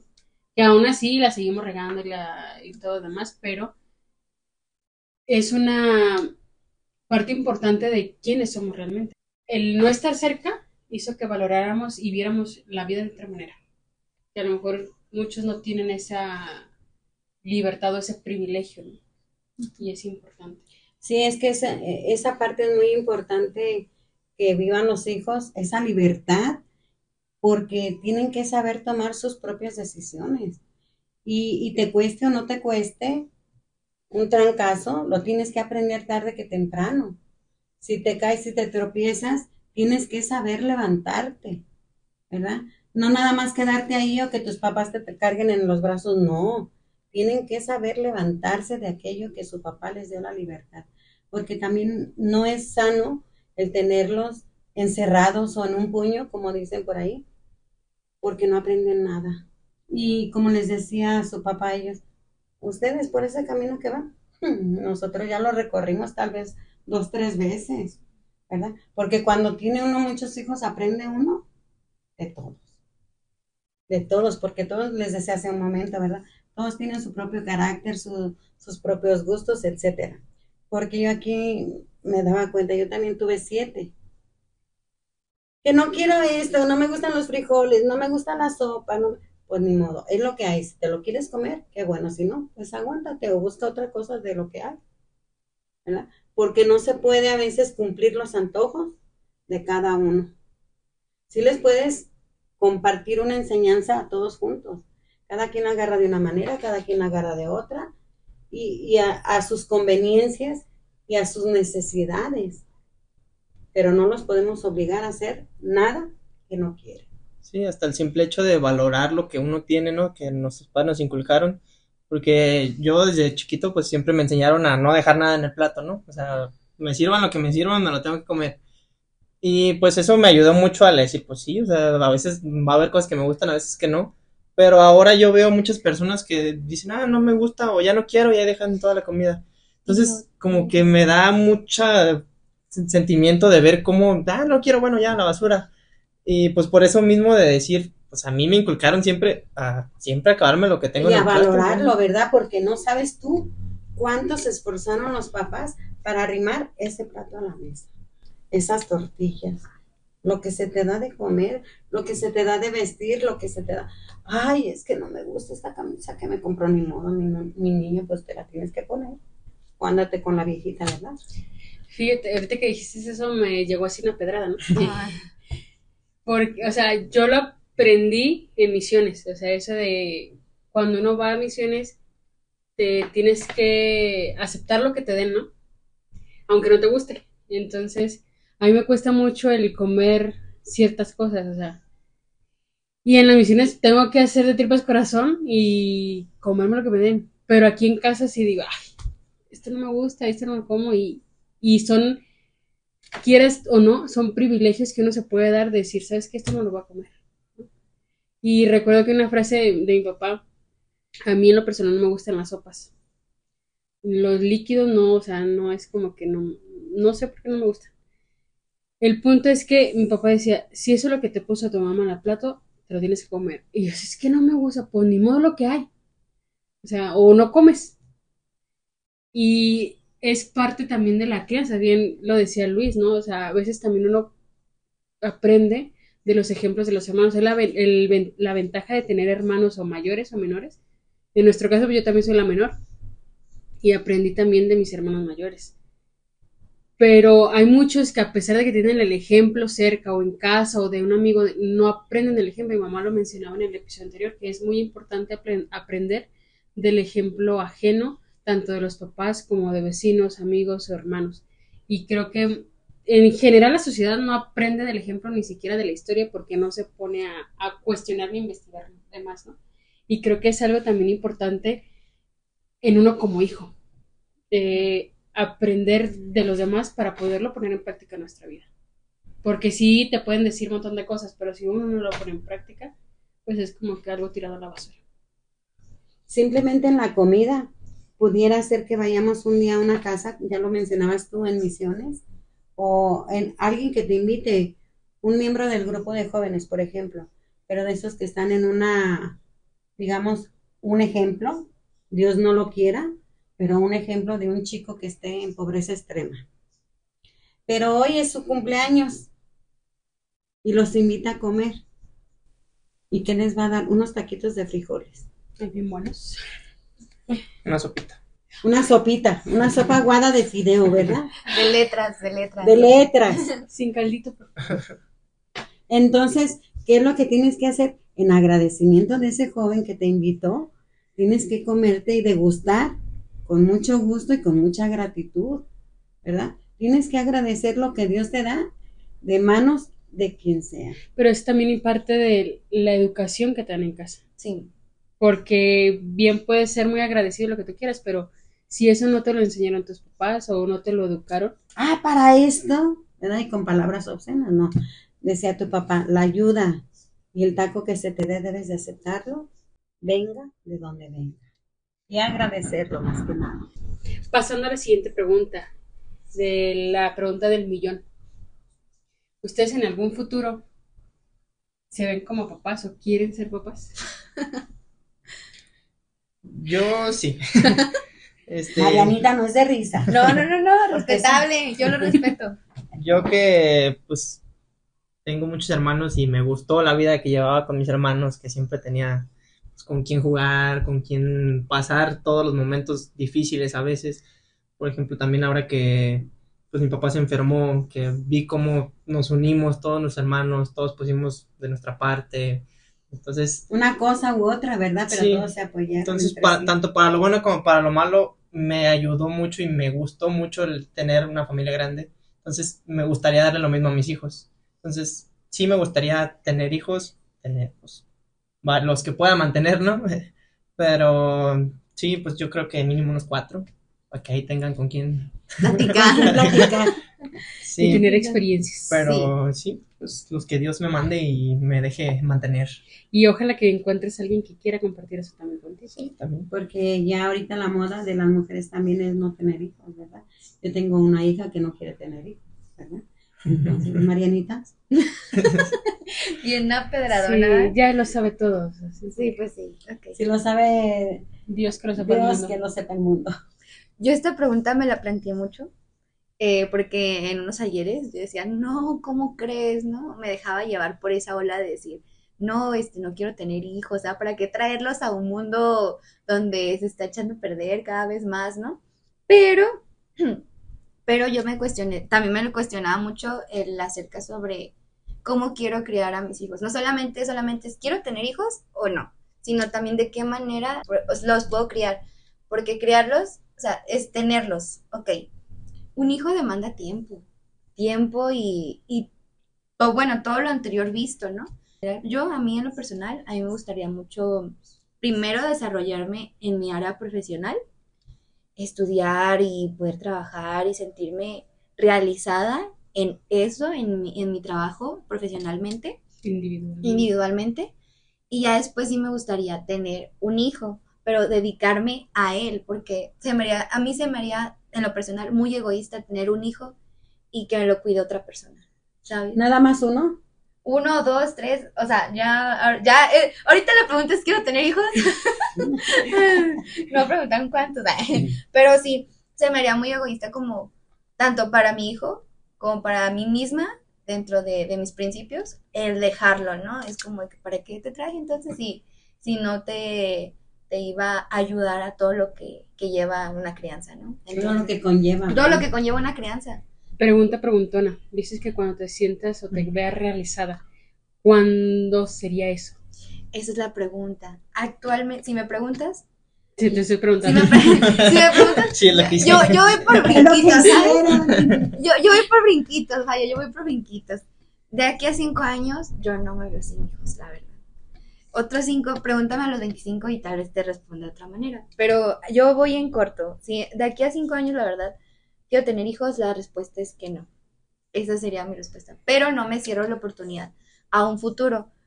Así, echándole cálculos, yo creo que como unos treinta y tantos, pero tampoco sé que biológicamente la mujer está preparada para tener hijos y también quiero tener hijos de calidad, vaya, o sea, no genéticamente y así. Dos cosas. Una, no me respondiste mi pregunta y la otra. Este, en cuanto a la biológicamente de la mujer, yo vi un estudio que decía que los 35 era la edad perfecta, pero en cuestión a tiempo de cuántos años vas a tener cuando crezca tu hijo, pues ya es Diferente. diferente. Pero pues mi pregunta no la respondiste. que ¿Cuál fue? ¿Cuándo fue o cuándo es cuando te ves realizada? Independientemente de cuántos años. O sea, ¿tú en qué momento dirías, yo con esto me sentiría realizada? Yo creo, em, ¿te refieres a materialmente o? Individualmente, tú lo acabas de decir. Individualmente. Yo dijiste, cuando yo me realice como persona individual, quizás ya entonces tendría hijos. ¿Cuándo sería ese momento? No en tiempo. ¿Cuándo? Ok. Sería cuando ya tuviese mi carrera terminada, tuviese como algo que proveerle a- al hijo económicamente. Sería tener un trabajo estable, porque pues también de eso se trata, ¿no? De, de, de darle algo a tu hijo. En ese momento, yo diría, ya puedo tener un hijo. En ese momento en donde yo ya haya sentido que, que mi vida que profesionalmente me haya desenvuelto. No sé, puede ser un año, dos años, no lo sé. Yo veo un problema con eso que dices. ¿Qué? Porque, como menciona Alma, creo que nunca vamos a estar satisfechos con lo que tenemos. Entonces yo puedo decir ahorita, ah, pues yo ya terminando mi carrera, para tener esta carrera, no, pues ya que tengo buen trabajo, tienes buen trabajo, no, pues ya que gane más, y así te vas yendo, yendo hasta que dices, no, mejor no. Porque mencionamos ahorita que, no, es que ahorita el mundo está más difícil, es que ahorita no, No, es y lo se te mismo que acaba antes. tu, tu etapa productiva. Sí, ya tienen la misma energía para cuidar a tus hijos, porque dices, ya les quiero dedicar tiempo, pero a los, tres- 40 años, ¿qué tiempo le vas a dedicar si ya no es lo mismo que ya no tienes juventud La como energía. para estar jugando con ellos? Entonces, o a veces incluso entre más grande estás, menos tiempo tienes, porque si te realizas personalmente es porque tienes un buen trabajo que te quiere que tú estés completamente con ese trabajo. Entonces, creo que el decir hasta que esté realizada, ¿no? Pues yo creo que sí es posible hacer las dos cosas al mismo tiempo. Es más difícil, pero digo, no Pero es, sí se puede. no, no es que el mundo esté más difícil, sino que somos más egoístas. Es lo que yo creo. Sino que ya queremos primero realizarnos, decimos, pero queremos primero disfrutar nuestra vida. Porque decimos, ay, no, pues es que yo tengo muchos proyectos, tengo muchos planes que quiero hacer. Y vemos al hijo como una carga, como algo que me lo va a ir negando. Entonces es eso, decir, pues sí, no es que no quiera tener hijos, sino que quiero yo disfrutar mi vida. Pero el chiste es pues darnos cuenta de que si queremos tener hijos, pues tenemos que aceptarlo. O queremos o no queremos, es como que no quiero y quiero dedicarme a mí, está bien. Pero si quieres tener hijos y también dedicarte a ti, pues creo que está más difícil. Bueno, te voy a platicar un poquito mi ejemplo. Eh, yo antes de casada estudié primeros auxilios y me gustó y quería estudiar enfermería, enfermería general.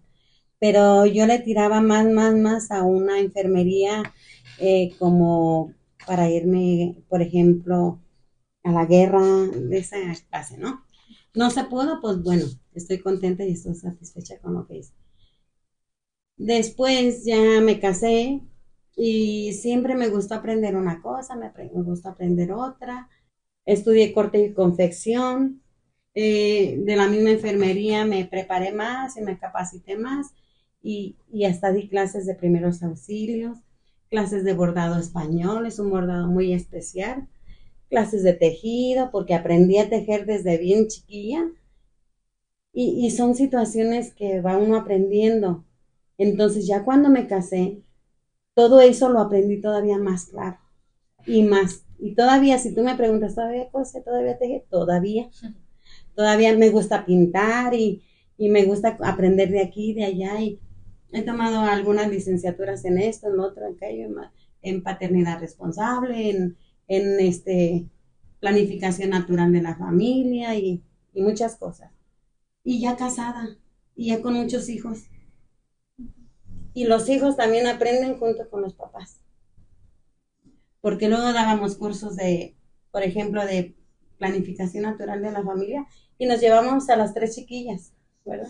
Nos ayudaban a, repartir material o, o, cuando en una ocasión recuerdo que me operaron y no había quien les daba el tema, ¿te acuerdas?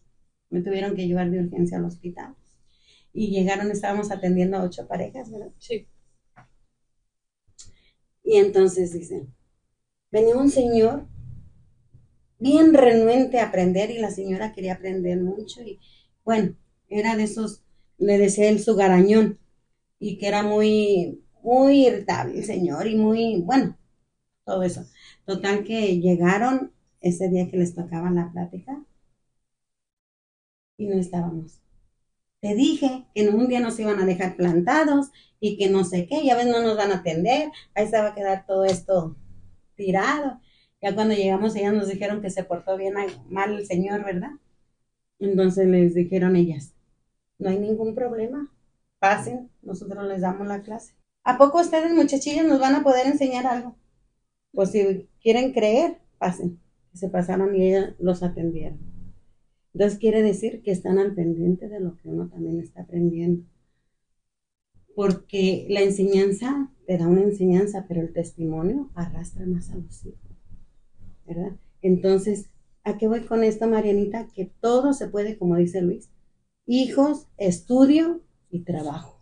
Y realización individual. Y realización individual, me realicé como mujer, me realicé como esposa, como mamá, como todo. Una pregunta, señora Lucy. Dime. Dentro de ese momento de su vida, este, ¿usted no tuvo como algunas limitaciones eh, respecto a sus este, responsabilidades dentro de, del matrimonio? O sea, ¿al que me quiero dar a entender?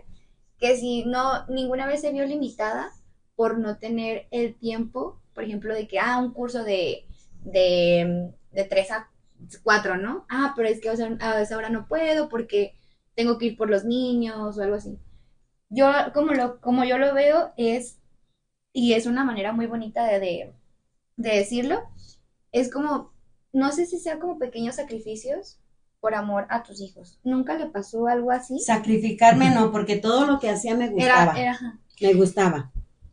Perdón que las interrumpa. Pero es que también allí es importante, como le dije a Luis, ojalá que encuentres a alguien que comparta tus mismos gustos, porque un matrimonio es en equipo. Para tener un hijo tienes que ser dos, y es un equipo entre los dos, independientemente si están casados, si están viviendo juntos, es responsabilidad de dos, no nada más de la mujer. Sí, tú estás, más de la estás hablando como si te fueras a dedicar a tus hijos tú sola. Ajá, sí, sí, Entonces, si también es válido, por ejemplo, decir, una persona se va a dedicar a cuidar a los hijos, o sea, no es como decir los dos tienen que trabajar Ahorita ya también está casi prohibido decir esas cosas, pero O sea, Está muy funable. es bonito también una familia en la que pues tú puedes tener, incluso a mí si me quieren mantener yo puedo cuidar a mis hijos, ¿eh? Pero, o sea, decir, una persona...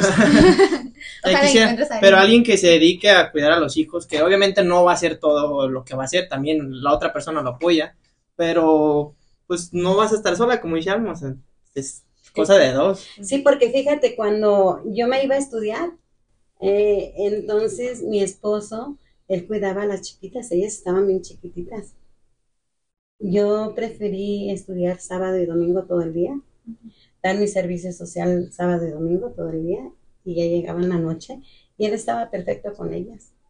Cuando me iba a trabajar, que daba clases, él me decía, si puedes, eh, échale, ¿verdad?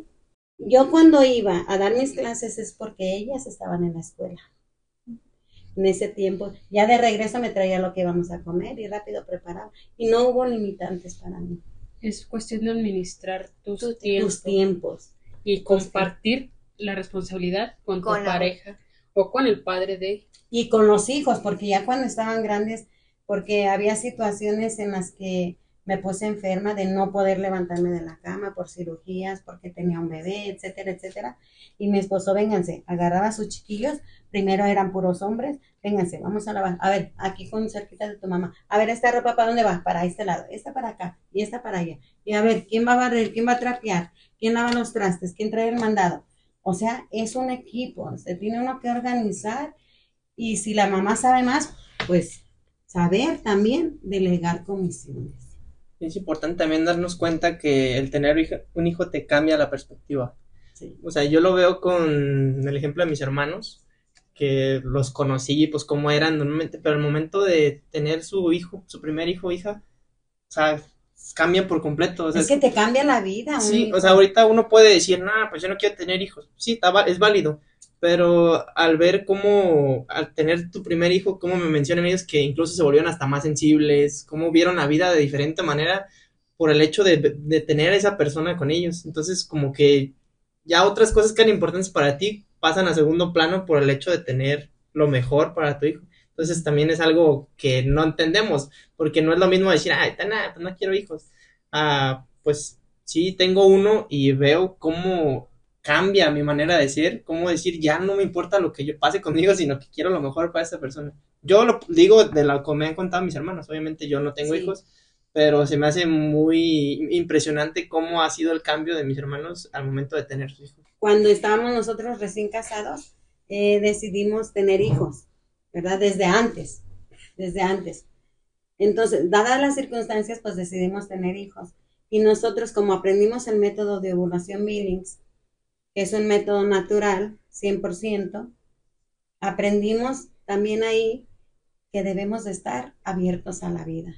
Esto como que ya es una palabra que debe de salir del diccionario, debe de, erradicarse, pero no.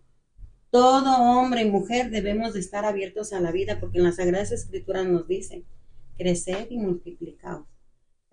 Y nosotros estuvimos abiertos a la vida y cada hijo que Dios nos daba era una bendición y así lo sentíamos.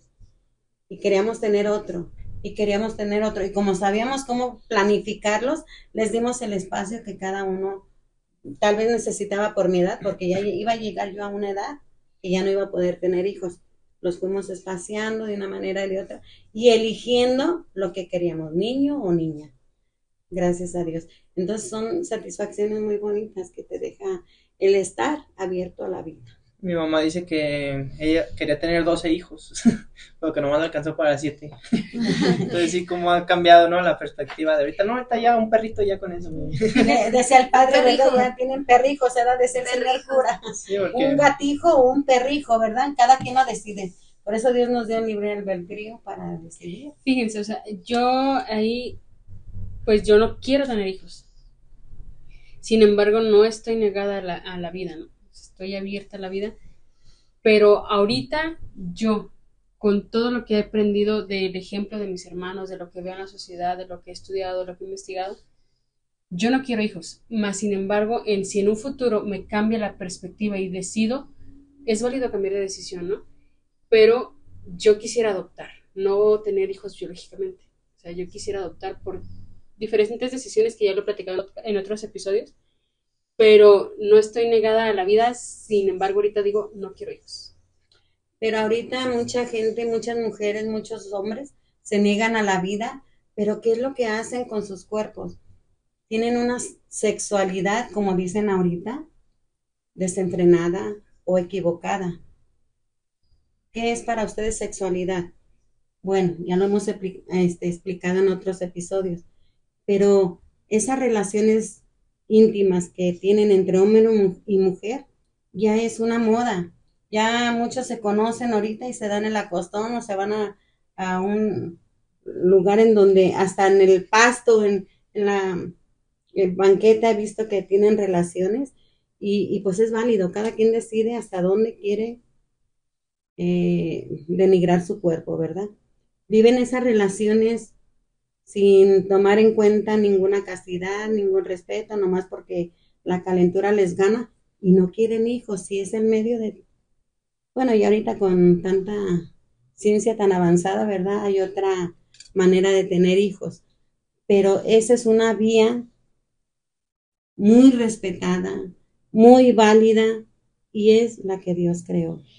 Eh, en esa cuestión es falta de responsabilidad y falta de educación de sus padres también, volvemos a lo mismo que la crianza, de que los, eh, lo explicamos en el episodio de la sexualidad, el tabú y la falta de comunicación de, de esa cuestión de la sexualidad con los hijos también es muy importante en la crianza. Y es por eso que hay mucha irresponsabilidad en la cuestión de la intimidad sexual con las personas en general. Así es. Y lo que nos lleva a la siguiente pregunta es, ¿qué quitarían o qué agregarían de la crianza que sus padres les dieron a ustedes para con sus futuros hijos, si es que los llegan a tener? ¿Quién de los dos? Pues yo me aventé aquí mi listita. este, son cosas que me gustaría implementar, o sea, no precisamente que no, o sea, que no tuvieron conmigo, que sí tuvieron, pero que, creo que sí tendría que hacerlo yo por el hecho de cómo está el mundo ahora, ¿no? Que lo principal, la primera que puse es cero tecnología de niños, ¿no? O sea, ahorita cómo le sueltan celular, la tablet desde un año y ya están ahí casi casi tomando, tomando bibi y viendo celular. Entonces, a mí se me hace muy feo ver cómo o sea, lo hacen para que no estén llorando, para que no estén, pero ver que todo el día realidad, ¿verdad? Sí, y se vuelven adictos desde pequeños. Y pues no, y no vemos cómo en el cerebro les va afectando eso, o sea, de tener una recompensa inmediata, de que te va generando dopamina al estar haciendo eso de tanto de, los videos, que ya después nada me va a hacer feliz por el hecho de que no me está generando eso. Entonces es un un tema muy sensible que ahorita se está pasando por completo por el hecho de decir, ah, para que no me esté molestando, ahí, le, ahí le va el celular. Pero no se dan cuenta de cuántos problemas les va a traer ya que estén grandes. Entonces creo que, pues, la primera. Después, algo que sí yo agregaría, que creo que no tuve tanto con mis papás, es más comunicación. Porque como les digo, pues yo era más como una relación de autoridad, de decir, pues son mis papás, sí los quiero, o sea, sí, obviamente había un cariño, pero no había tanta comunicación del hecho de decir este, las cosas que me pasaban, cómo me sentía. Entonces creo que sí, en eso sí lo agregaría un poquito más de llegar, de que cómo te fue, porque sí me preguntaba, ¿no? De que cómo te fue en la escuela, nada, pues bien, ya. Entonces, ajá, entonces más el decir, a ver, cuéntame, ¿qué hiciste? ¿Cómo te fue? ¿Qué te gustó? Que no, o como que el hacer que hablen, ¿no? O sea, hacer que... Y escucharte. Sí, o sea, y que tengan la confianza de, de hablar conmigo. Y el tiempo sobre todo, porque, ay, espérate, ahorita te atiendo. Y ya se le olvidó a la mamá, ¿verdad? Es un bien común. Sí, entonces el motivar a expresar los sentimientos, o sea, porque ese es un problema que yo tengo, ¿no? Que no sé cómo expresar mis sentimientos. Bueno, podemos llamarle problema o no, depende de cómo lo veamos, pero sí. Deficiencia. ajá, porque yo a veces como que me cuesta el decir a alguien te quiero, ¿no? Entonces, hasta con mis papás no es muy común que yo llegue y le diga, ay, te quiero mucho nosotros expresamos más nuestros sentimientos con el tiempo, ¿no? El tiempo de calidad, de que, ah, pues vamos, hay que salir a tal lugar, como les decía, porque salíamos muy seguido. Entonces, yo así expreso mis, por decir así, mis sentimientos, decir, pasar tiempo contigo.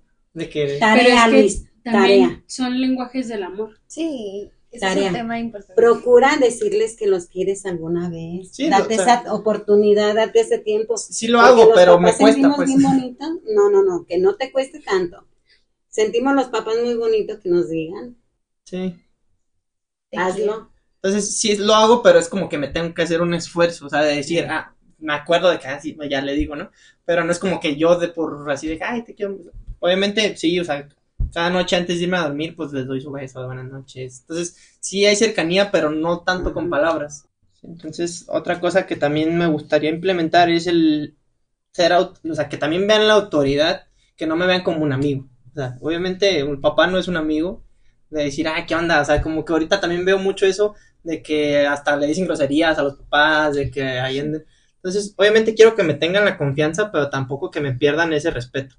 Entonces, también encontrar el equilibrio de ser la autoridad, pero que también me tengan la confianza por hablar conmigo. Decíamos en el episodio anterior, eh, los papás deben de ser el lugar seguro de los hijos. Pero también no un amigo cualquiera, ¿no? De decir, Ah, no, no, No. eso definitivamente no. Que lo veo muy seguido, así de que hasta la, todo chinga tu madre, así cosas así como que, ¿cómo le estoy diciendo eso? Ah, así ¿Qué nos onda, llevamos. Yo no le puedo llamar a mi mamá por su nombre porque siento una falta de respeto y ellos hasta le. Sí, que hasta, hasta le dices, ah, así nos llevamos. Digo, pues no, pues ¿cómo te llevas así? Pero pues sí, o sea, es muy común también ahora. Sí, sí, sí. Y otra cosa también muy importante que es, pues, inculcar el valor de las cosas, ¿no? O sea, hacer que trabajen por lo que quieren. No es como que darles nada más por nomás de que quiero tal cosa, ah, ten. Aunque tenga la oportunidad, pues, pues esperemos, ¿no? Que pues, me vaya bien económicamente y todo. Aunque haya los recursos para darles lo que ellos quisieran, no dárselos nomás por nomás, sino que haya un esfuerzo de ellos por medio para que valoren todo lo que ellos tienen. Que se ganen y que trabajen en ello, ¿verdad? Sí, creo que es es. también algo muy Muy importante para que valoren no solo lo que tienen, sino a las personas y valoren todo lo que las demás hacen por ellos.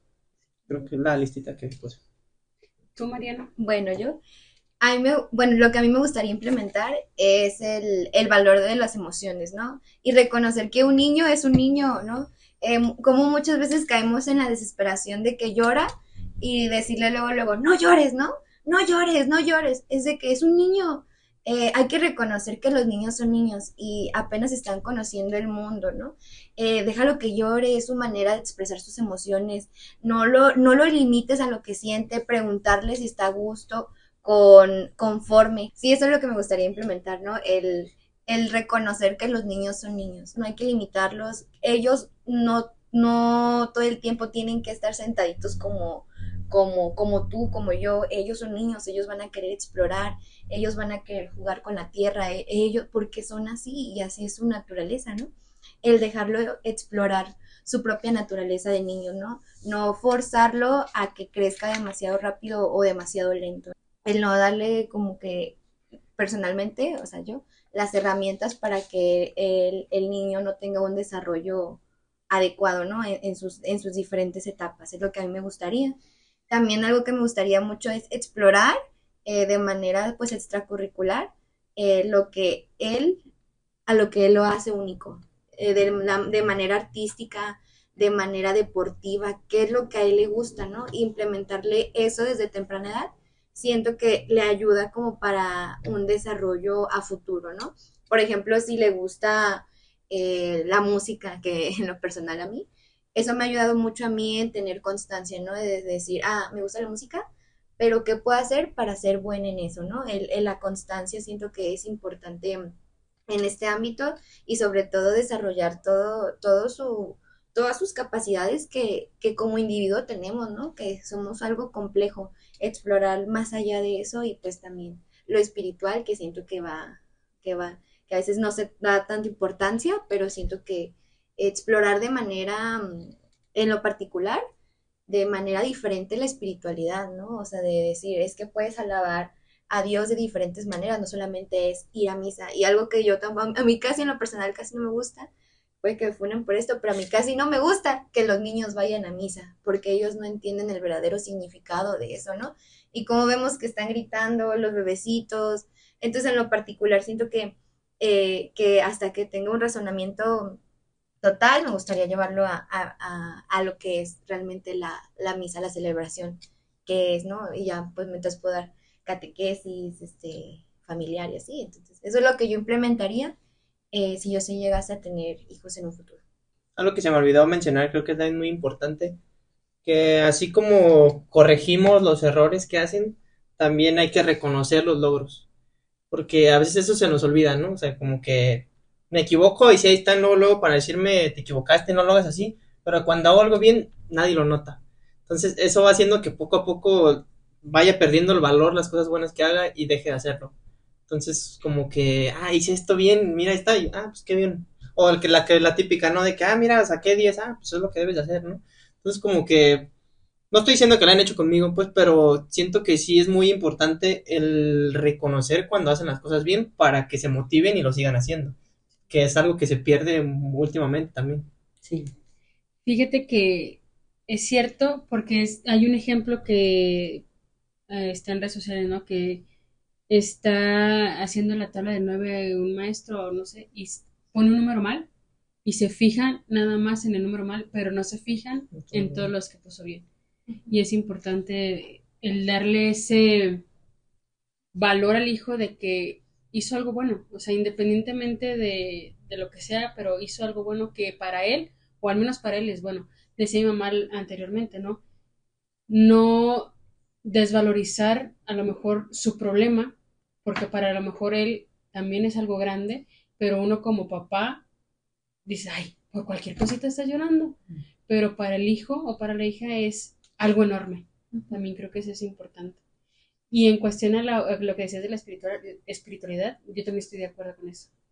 Y se lo he dicho a varios sacerdotes y dicen como que, ah, pero es que es cierto, o sea, uno de chiquito está uno, perdón por la palabra, pero está uno pendejito, o sea, no, entiende, no, entiende. no razona la, la mani- lo Y, ajá, y ni sí. siquiera me gusta el hecho de que se les dé catequesis de pequeños, porque no es como que les entra por aquí y a veces ni les entra. Es Bueno, que su pero- mundo está en otra parte completamente. Pero niños. define pequeños. De, desde chiquitos, es que ves a- vas a la catequesis y el libro uno son niños de 3, 3 4 años.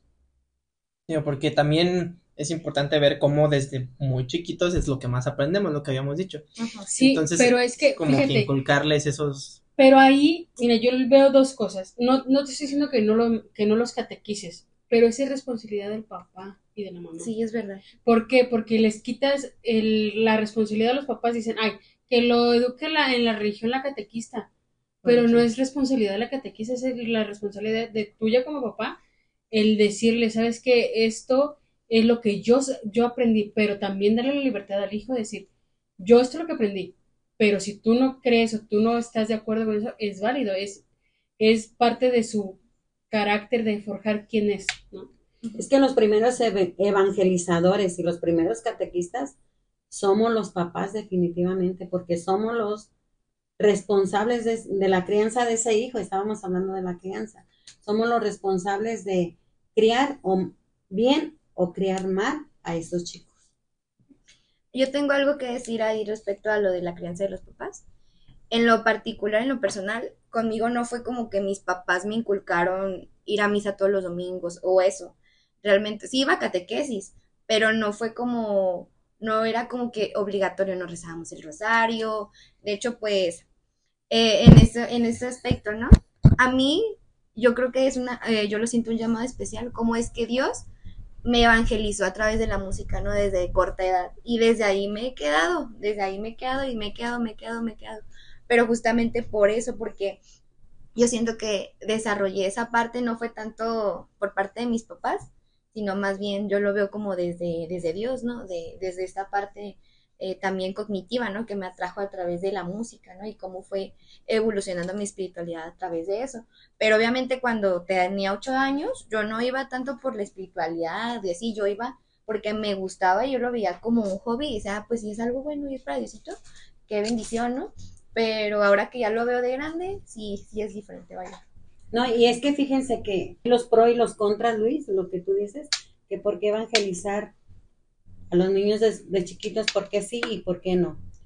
Una parte bien fundamental es que muchos niños hay que ver eh, la falta de, de atención de los papás hacia ellos, la falta de alimentación influye mucho a que el niño retenga o no retenga, o sea, hay muchos factores. Y si le das mejor una, una enseñanza ya más, más grandecitos, digamos, que entren, por ejemplo, a los cinco años, no a los tres o cuatro. sino a los cinco o seis años, ya que están en la primaria, cuando menos ya que saben agarrar el lápiz para contestar sus preguntas que le vienen en el catecismo. Debiendo a los niños de qué manera retienen. Si un niño no retiene, pues la catequista tiene que tener la responsabilidad. ¿Sabe qué, señora? A su hijo se le está forzando mucho y, y pues no es conveniente que esté aquí, entonces tráigalo ya que esté más, más apto, ¿verdad? Y, y tener esa, esa apertura, porque yo les comentaba a los sacerdotes antes que les tenía mucha confianza, porque ya ven que tenemos, duramos muchísimos años sirviendo en la parroquia. Les decíamos, padre, ¿por qué no invitan en sus, en sus homilías y en sus misas a los papás que venga el papá primero a misa y se quede la mamá con los hijos. Luego la siguiente, que venga la mamá y se quede el papá con los hijos, ¿verdad? Cuando hay hijos pequeños, ya cuando están grandes, que los puedes controlar, que los puedes tener sentaditos, pues adelante. Pero inclusive ha habido sacerdotes que sacan a la mamá con todo hijo porque está interrumpiendo mucho. Entonces, pues no sé, es un, es un tema muy complejo que se tiene que, que dialogar muy bien porque luego la comunidad ya ven que somos muy sensibles y tomamos a veces hasta represalias. Sí, yo creo que el, el problema está en el enfoque que le damos. Sí. O sea, porque a veces se le lleva al catecismo y, como una obligación, de que tú tienes que ir y tienes que aprender y tienes que... Pero yo, por ejemplo, de mi experiencia es de que mis papás a mí me crearon como esa curiosidad de saber más. Sea, yo desde que estaba muy chiquito, antes de entrar al catecismo, mi mamá nos contaba historias de la Biblia. O sea, nos contaba, pues, ah, la historia de Sansón, la historia. Entonces, como que se me hacía como muy interesante. Decía, ay, pues, tantas cosas que han pasado. Y, todo. y ya, incluso hasta cuando empecé a ir al catecismo, hasta iba bien emocionado de que, no, pues, me van a contar más. Y yo era de los que hasta preguntaba y todo. Y aparte me ayudó el hecho de que, pues, mis hermanos ya iban. Entonces, decir, ay, yo ya estoy grande, ya voy a ir también como mis hermanos. Entonces, yo siempre lo vi como algo muy emocionante, el estar ahí, el aprender de Dios porque mis papás me inculcaron, entonces sí como le dieron un enfoque diferente al saber de Dios, incluso pues yo desde muy pequeño hasta me gustaba rezar, me gustaba orar porque me lo comentaron como, ah, pues él es tu amigo, háblale, o sea, no, nunca lo vi como algo que tenía que hacer, y pues vimos como, como ya les conté, yo quise entrar al seminario a los 11 años por el hecho de que pues siempre Querías conocer Sí, más. o sea, yo quería, me gustaba mucho el saber de Dios, me gustaba mucho el ambiente, el, como le decía, incluso hasta me gustaba ir a misa, porque pues, también supieron cómo hacer para que nos interesáramos en la misa. Y yo desde muy pequeño, o sea, yo nunca fue de que dije, ay, qué aburrido, que ya fue ya de grande, ya que me... Fíjate, un, un- una, una, un ejemplo que, que tengo yo con Jorge, ya lo conocen, ¿verdad, Jorge? Bien preguntón, ya ven que todo quería saber y por qué esto, o comentaba, es muy despierto ese niño, muy abierto, pero casi no le gusta ir a misa, dice, "Ay, no, es que qué aburrido ir lo mismo, y es que, ¿qué se va a acabar? Y a veces sí se está muy quietecito y escucha, pero tiene que buscarle muy, muy, muy, muy a profundidad el sentido. Pero sí es bien inteligente porque todo se le queda grabado y, y todo lo puede platicar y, y lo expresa muy bien. Entonces quiere decir que no está tan, tan cateado, digamos. Es que es la forma en cómo se da el mensaje, bien lo decía Luis, ¿no? Yo, yo tuve la suerte de que, así como mencionó Mariana, que aparte de lo espiritual había algo más que me hacía ir. O sea, y eso me hacía interesarme más. Desde chiquito pues decía como pues las historias, luego de que ir con mis hermanos. Ya después en el seminario pues decir, ah, es que hay muchos que creemos en lo mismo. Estando en el seminario es de que no solo vamos a rezar, o sea, es que también nos la pasamos haciendo Increíble. deporte, o sea, un montón de cosas que también te Que te llevaban mantienen entretenido. y te acercaban a Dios. O sea, Te dices. ¿cómo es posible que, cómo lo cuentan de que es bien aburrido y yo me la paso muy bien aquí? Y ya después también en el grupo de jóvenes de que ay, sigues yendo para ver a tus amigos. Entonces siempre hay algo más que te mantiene y te acerca a Dios. Y eso se llama evangelización, porque evangelizar es en el deporte, es en la, en la comida, es en el, en el ámbito en el que te rodees. Eso es evangelizar. Y es sobre, conocer a Dios, perdón. Sí. y sobre todo eh, va muy de la mano con la crianza respetuosa, el respetar cuando un niño quiere ir o no a, a cosas relacionadas con la iglesia, ¿no? Porque siento que a pesar de que yo tuve en conjunto con otras niñas la misma crianza, eh, por ejemplo, de ir a, a coros y así, fue diferente los caminos que tomamos, ¿no? Por ejemplo, yo tomé también la decisión de ir a, de aspirante con, con una congregación religiosa. Entonces siento que sí, va mucho de la mano el respetar, ¿no? El respetar la decisión. El respetar lo que quieren. Que lo quiere les el niño gusta. y escuchar justamente a los niños qué es lo que quieren los niños. Eso nos lleva a la última pregunta. Ahora que ya son mayores de edad y que ya tienen una vida con más responsabilidades, ¿cuáles creen que han sido los beneficios que te ha legado tus padres en la crianza o que te han limitado en la vida de adulto? Como adultos ya. ¿Qué los ha limitado o qué les ha beneficiado? Pues yo como, o sea, yo veo más beneficios que limitaciones de cómo me han criado. Como les digo, siento que obviamente pues no fue perfecta mi crianza, pero me gusta la persona que soy. Obviamente tengo varias limitaciones, pero por ejemplo, muchos beneficios que me han traído, por ejemplo, es que soy muy disciplinado con lo que hago, por el hecho de pues cómo me exigieron siempre resultados y al hacer las cosas bien también pues tengo como un sentido de trascendencia, le, le digo yo, ¿no? O sea, como que el cómo me, me inculcaron que no somos todo lo que es, de que hay algo más que lo espiritual, que está Dios. Entonces, el saber que, va, o sea, nuestro propósito es seguir adelante, no es como que ya acepté esta vida y ya es como que, Estáncate aquí Ajá. y aquí estate. que creo ay, que es uno de los principales problemas de hoy en día también, que lo ven como que, pues por eso hay tantos suicidios, es como que, pues, ya, pues aquí acabo mi vida y ya, para no estar sufriendo, pero no se dan cuenta de que hay algo más, de que, pues, tenemos un propósito en esta vida, ¿no? Que tenemos que encontrarlo y tenemos que saber para qué estamos aquí. Que le puedes ver otro sentido a tu alrededor Sí. en cualquier momento. Y otra cosa es también, pues soy una persona muy apegada a mi familia, como que al tener tantos hermanos, sea, como que disfruto mucho el reunirme en familia, el, pues todas las convivencias y todo. Y también me cuesta, también sería una limitación, el separarme de ellos, ¿no? Como que el pensar de decir, no, yo irme a trabajar todo, creo que pues no lo veo viable, por decir es que yo no puedo estar lejos de mi familia, o sea, yo creo que Pero mira, a veces las mujeres nos encargamos de muchas cosas cuando ya están casados. para que te olvides de... Sí, para que te vayas haciendo la idea. Tranquilo. Jalan, y jalan y jalan. Otra cosa también es que, pues, me ayudaron a buscar superarme y ser alguien en la vida, ¿no? O sea, no estancarme y decir, ah, pues ya, no, sino que siempre estar buscando de que, pues, algo más y algo más.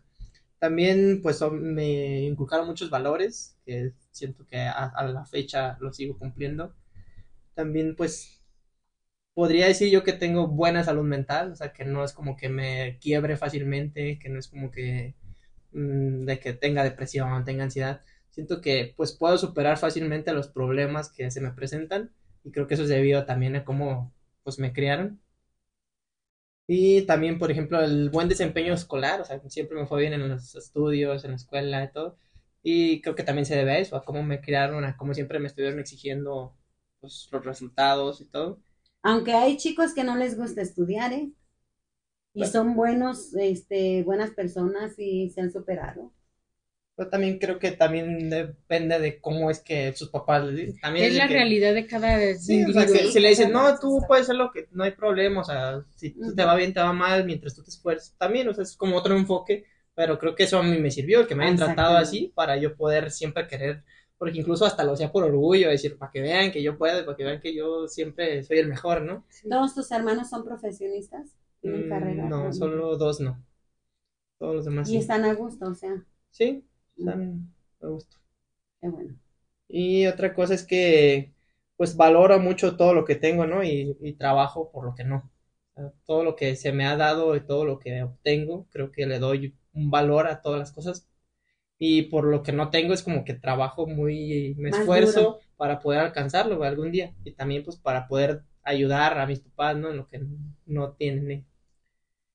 Y pues las limitaciones creo que es más en el ámbito, como le digo, emocional, el hecho de que no puedo, yo no sé yo expresar muy bien mis sentimientos, de que pues no soy una persona muy cariñosa, como les digo, de decir, no soy muy de decir, ay, te quiero mucho, o de, ay, vete de un abrazo. También tu- tuve problemas recién cuando, que salí del seminario para identificar lo que realmente, como les decía Alma, quién soy yo o qué es lo que quiero. Porque fue de que, pues ahora qué, ¿no? Es como que, y me costaba mucho incluso hasta ir a comprar ropa y decir, ¿qué? Pues algo que te guste, pues no, pues lo que sea. Por el hecho de que con mi mamá siempre era la que me compraba la ropa, siempre era de que te contento, y yo ya después dije, pues es que necesito a alguien, a lo que sea, que me lo compre. Entonces me costó mucho el identificar mis gustos, qué es lo que quiero, qué es lo que no, que ya poco a poco pues lo fui aprendiendo, pero al inicio sí le batalló mucho para saber quién era, ¿no? Y qué me gustaba, porque antes era como que pues haces lo que te digo y haces lo que te doy. También pues me necesitaba como que la aprobación de los demás para hacer las cosas, ¿no? Como que al hacer... Eras como dependiente. Sí, o sea, me hice muy de que quiero hacer algo, pero necesito que alguien me diga que estoy bien en lo que estoy haciendo. O sea, no es como que tenía mucha seguridad para hacer, tomar decisiones. Sí era como que iba a hacer algo y como que, pero sí está bien, ¿no? O que, y así me decía, alguien me decía, no, ah, entonces no, eso no. Entonces sí me costó mucho también eso. Y en cierto momento también, pues, como que dudaba mucho de las intenciones de las demás personas hacia conmigo. O sea, de que si alguien se me acercaba a hablarme es como decir, pues, ¿qué quieres tú conmigo? ¿No? Es como que, ¿para qué me estás hablando? ¿Quieres obtener algo de mí? Entonces, como que también fui muy desconfiado de las personas. Entonces, como que mis problemas principales de la manera en que me criaron fue más en el hecho de lo emocional y cómo es que me sentía. De los beneficios de, la, de mi crianza fue que a mí me enseñaron mucho la responsabilidad, ¿no? Eh, no tuve muchas limitaciones a que no me daban, a que no me dieran permiso para salir a algunas fiestas, pero era de que te dejo salir a la fiesta, no te pongo hora, pero tú sabes que al día siguiente tienes cosas que hacer y tú sabrás cómo quieres hacer las cosas, ¿no? Si las quieres hacer con dolor de cabeza, si las quieres hacer de mala gana o si las quieres hacer con, con un empeño adecuado, ¿no? Entonces creo que eso es uno de los mayores beneficios que me ha dado mi crianza. Eh, nunca tuve muchas limitaciones a la hora de, de salir a, a, fiestas, etcétera, pero siempre tuvo, tuvo que esa, conciencia de decir que tengo responsabilidades después de esa fiesta, ¿no? O de cualquier situación, eh, ir con amigos, eh, reuniones, etcétera. Siempre estuvo como que muy latente el tengo una responsabilidad después. Eh, bueno, ese es un beneficio. Otro beneficio que tengo fueron que cuando decidí irme, me dieron el permiso, ¿no? Justamente por esto, de que me dejaron explorar más allá de lo que yo tenía mm, cerca. Me dejaron poder explorar dentro de mi círculo seguro y así pude descubrir pues eh, mi, mi, misión en mi vida, ¿no? Que pues es apoyar a las demás personas, etcétera. Pero eso fue gracias a que pudieron darme esa libertad, ¿no? Esa libertad de expresión. Y pues algunas limitaciones que yo tengo eh, a la hora de, mi crianza fueron el tomarme problemas que no eran míos, ¿no? Eh, me tomaba problemas que eran tal vez de mis papás, eh, a veces teníamos mucha confianza y a veces era su manera de desahogo, entonces eso entendí después que no me correspondía, ¿no? que sus problemas no eran los míos, que sus problemas no eran responsabilidad mía y creo que es algo que pues hasta día de hoy sigo trabajando, pero es algo que yo, yo veo que sí me afectó a nivel, a todos los niveles, ¿no? De que hacia había, salía algo mal en una tarea de, alguna escuela, en el trabajo, yo me echaba la culpa, decía, es mi culpa, es mi culpa, ¿cómo lo puedo resolver? Entonces creo que eso fue una de las limitaciones en, en mi crianza de manera, de manera negativa. Ya ahora nada más, uh, aquí yo aunado con, con ustedes, es, en cuanto a, a, mi crianza, yo lo comentaba anteriormente que eh, yo vivía en esa burbuja a lo mejor no económicos, pero privilegios en sí de educación. Y no me daba cuenta hasta que salí al mundo. Y fue como un golpe de realidad, como que bien fuerte. Y mis hermanos o mis hermanas le decían a mi papá, es que ¿por qué a ella sí le deja ir a tal lado y a tal lado y a nosotros no? ¿Por qué no nunca nos dejó y a sí le dan libertades que a nosotros no? Y mi papá les dijo, porque ustedes nunca me lo pidieron. O sea, porque ustedes nunca dijeron, yo quiero hacer esto, yo quiero hacer lo otro. O sea, ellas, mi papá les decía, o sea, ellas eran mucho de ir a los bailes aquí al pueblo y siempre iban con mi hermano el, el mayor que ellas, ¿no? Y yo a mí esas cosas no me gustaban, a mí me, al contrario me llevaban como de chaperón. Pero cuando yo me iba de, de loca por aquí por allá, nunca me sentí las limitaciones o esa diferencia de que por ser mujer no podía hacer las cosas, porque gracias a Dios mis papás siempre apoyaron en mis locuras y me dejaron equivocarme para poder aprender. Pero este sí hubo como que esa diferencia de que mis hermanas lo notaran que conmigo tenía como que más libertades, pero es, mi papá sí les dijo, es que ustedes nunca me lo pidieron y fueron diferentes, cada quien eh, a su manera tuvo su libertad. Creo que lo que también pasa, bueno, siento que pasó conmigo, es que pues obviamente nuestros papás no siempre son iguales, o sea, van aprendiendo con cada uno de nosotros, ¿no? Entonces yo veía cómo es con mi hermano más grande actuando de una manera, y ya después con la que sigue de otra. Y poco a poco van, o sea, a ellos como que les prohibían muchas cosas porque pues, querían salir a todos lados. Y yo por el hecho, por ejemplo, de haber, como les decía, salir del seminario y no sabía ni qué hacer ni nada, hasta yo me decían, corre, salte, haz algo. Entonces, con mis hermanos yo veía cómo les prohibían un montón de cosas y a mí pues me dejaban hacer lo que quisiera porque yo no quería hacer las cosas. Entonces era como que ya cuando empecé a salir, ya pues ya nunca me, me prohibieron nada, o sea, ya porque vieron, ah, ya está haciendo algo, ya, entonces ya que salga y hasta ahora es así, o sea, yo agradezco y que mis papás pues para permisos y para todo, pues yo sé que puedo llegar a la hora que quiera porque saben que pues yo les voy a estar bien o que voy a llegar a cierta hora, porque con mis hermanos sí eran como muy, porque eran de los que se perdían y terminaban en Puerto Vallarta en una noche, ¿no? Entonces como que yo veía... Se preocupaban entonces. Sí, entonces con ellos empezaron a ser muy estrictos por el hecho de cómo actuaban. Y ya después, cómo fueron cambiando las cosas, que yo era todo lo contrario, que era de que yo no quería salir o que yo era muy tranquilo y comenzaron a ser muy permisivos conmigo y comenzaron a, pues tú, sea, ya ahorita ya prácticamente ni pido permiso, ya nomás les aviso, ahorita vengo a tal, ah, está bien, ¿a qué hora? Ah, está bueno, o sea, es como que es muy diferente cómo actúan conmigo, cómo actúan con mis hermanos, pero no por cómo son ellos, sino por cómo somos nosotros. Creo que también es algo muy importante, como lo que dices, ¿por qué con ellos eres así? Pues porque tú eras de esta manera y él es así, entonces no van a ser igual con todos los hijos. Cada uno tiene su, su propia diferencia. Pues yo me quedo con eso, ¿verdad? Este que... Ya para concluir. Para concluir, que de ambas partes nos equivocamos. Y había hecho una notita por ahí, pero se me extravió. Quería hablarles algo más concreto, pero esto no me da la limitación. Debemos de darnos la oportunidad, tanto como papás como hijos, ¿verdad? El arreglar las situaciones de una manera bien clara y bien concreta y, muy conscientes, ¿verdad? Con mucha humildad, con mucho amor, porque les decía al principio, pues nos equivocamos como, papás y nos equivocamos como hijos, hay que darnos esa chance y hay que enmendarnos y seguir adelante, ¿verdad? Y, y pues nada, este, Dios nos va a bendecir de una manera tal que a veces no vamos a, a poder acaparar todas las bendiciones. Y, eso es lo que hace uno, orar por los hijos siempre. Porque para nosotros no dejan de ser nuestros hijos, ni nosotros vamos a dejar de ser sus papás nunca. Esa es una gran importancia. Para concluir, muchachos, ¿ustedes con qué se quedan o qué les faltó decir? A mí me faltó decir que es muy importante apoyar a las personas cuando están intentando o rehaciendo están o que están en un proceso, vaya, de sanación, ya sea emocional o espiritual, porque muchas veces, en ocasiones, nosotros juzgamos a esa persona, ¿no? De decir, no que ya estabas bien, o no que ya habías trabajado esta parte, ¿no? Entonces yo, era, lo que quiero, lo que quería comentar. Eh, si tienen en su casa alguna persona que está pasando por una situación o por algún proceso, apóyenla, ¿no? Apóyenla, no la juzguen.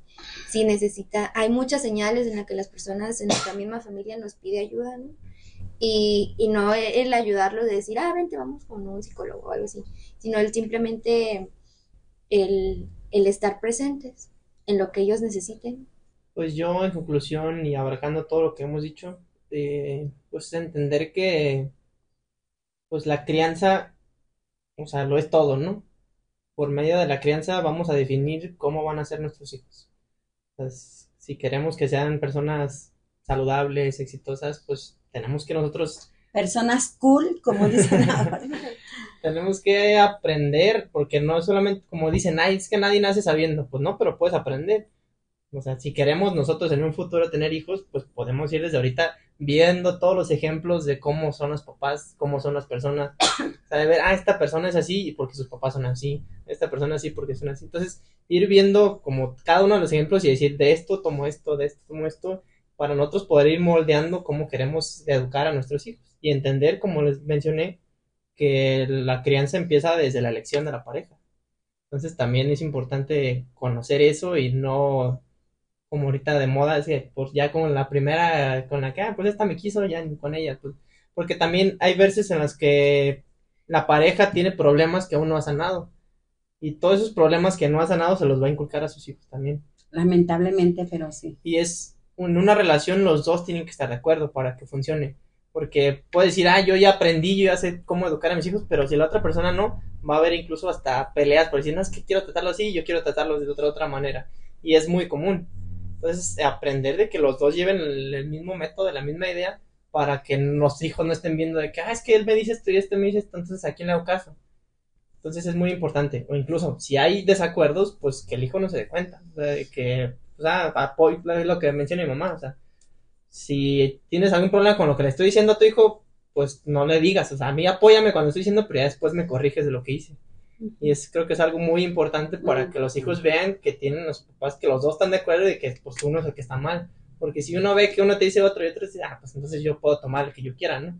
O incluso si ninguno de los dos, yo tengo otra idea, entonces también apóyame porque... Como aquel que dice, ¿verdad? ¿Me dejas ir a, la fiesta? Dile a tu papá y va con el papá. Dile a tu mamá. Lo que diga tu mamá. No, pues, oye, mejor, pues no le pregunta a ninguno, mejor me voy.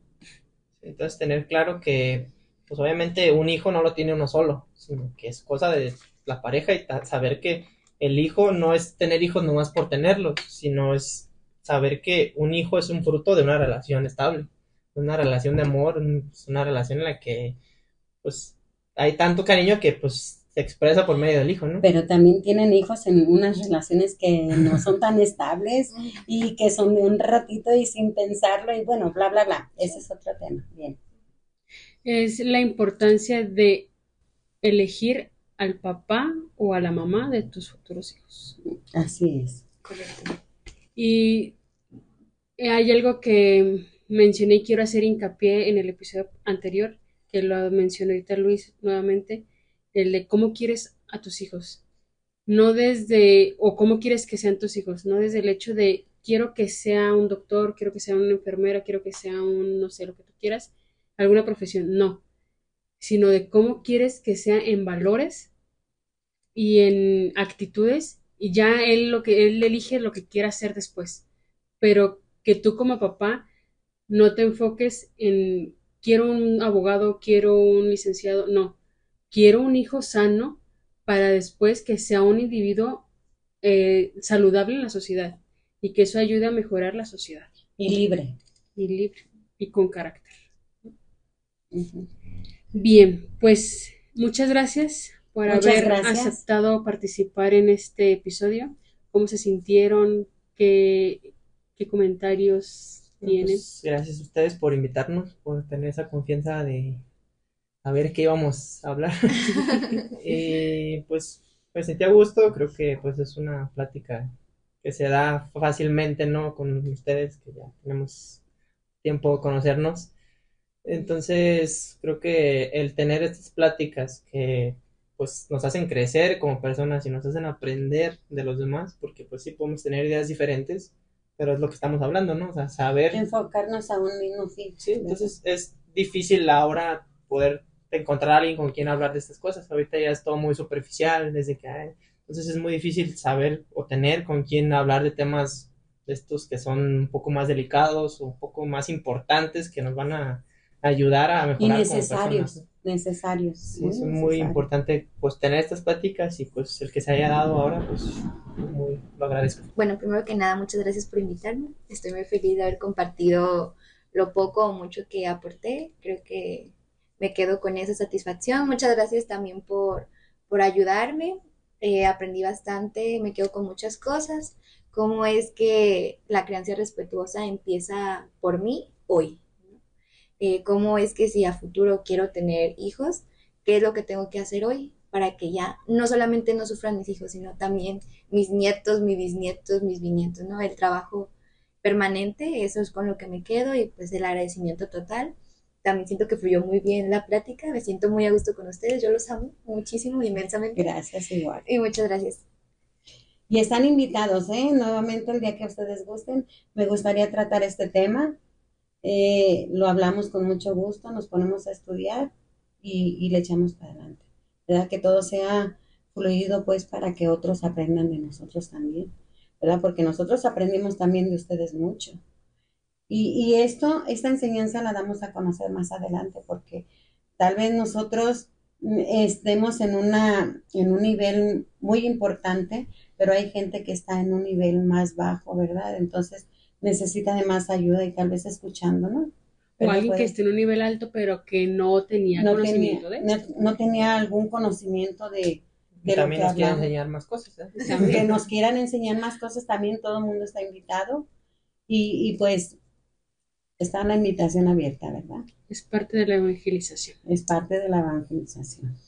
Hasta aquí el episodio de hoy. Les recordamos que tenemos nuestras redes sociales donde nos pueden dejar sus comentarios y siguiéndonos y compartiéndonos para tener más alcance. Instagram, arroba plática entre madre e hija. Facebook, plática entre madre e hija. Nuestra página web, plática entre madre e hija.wordpress.com.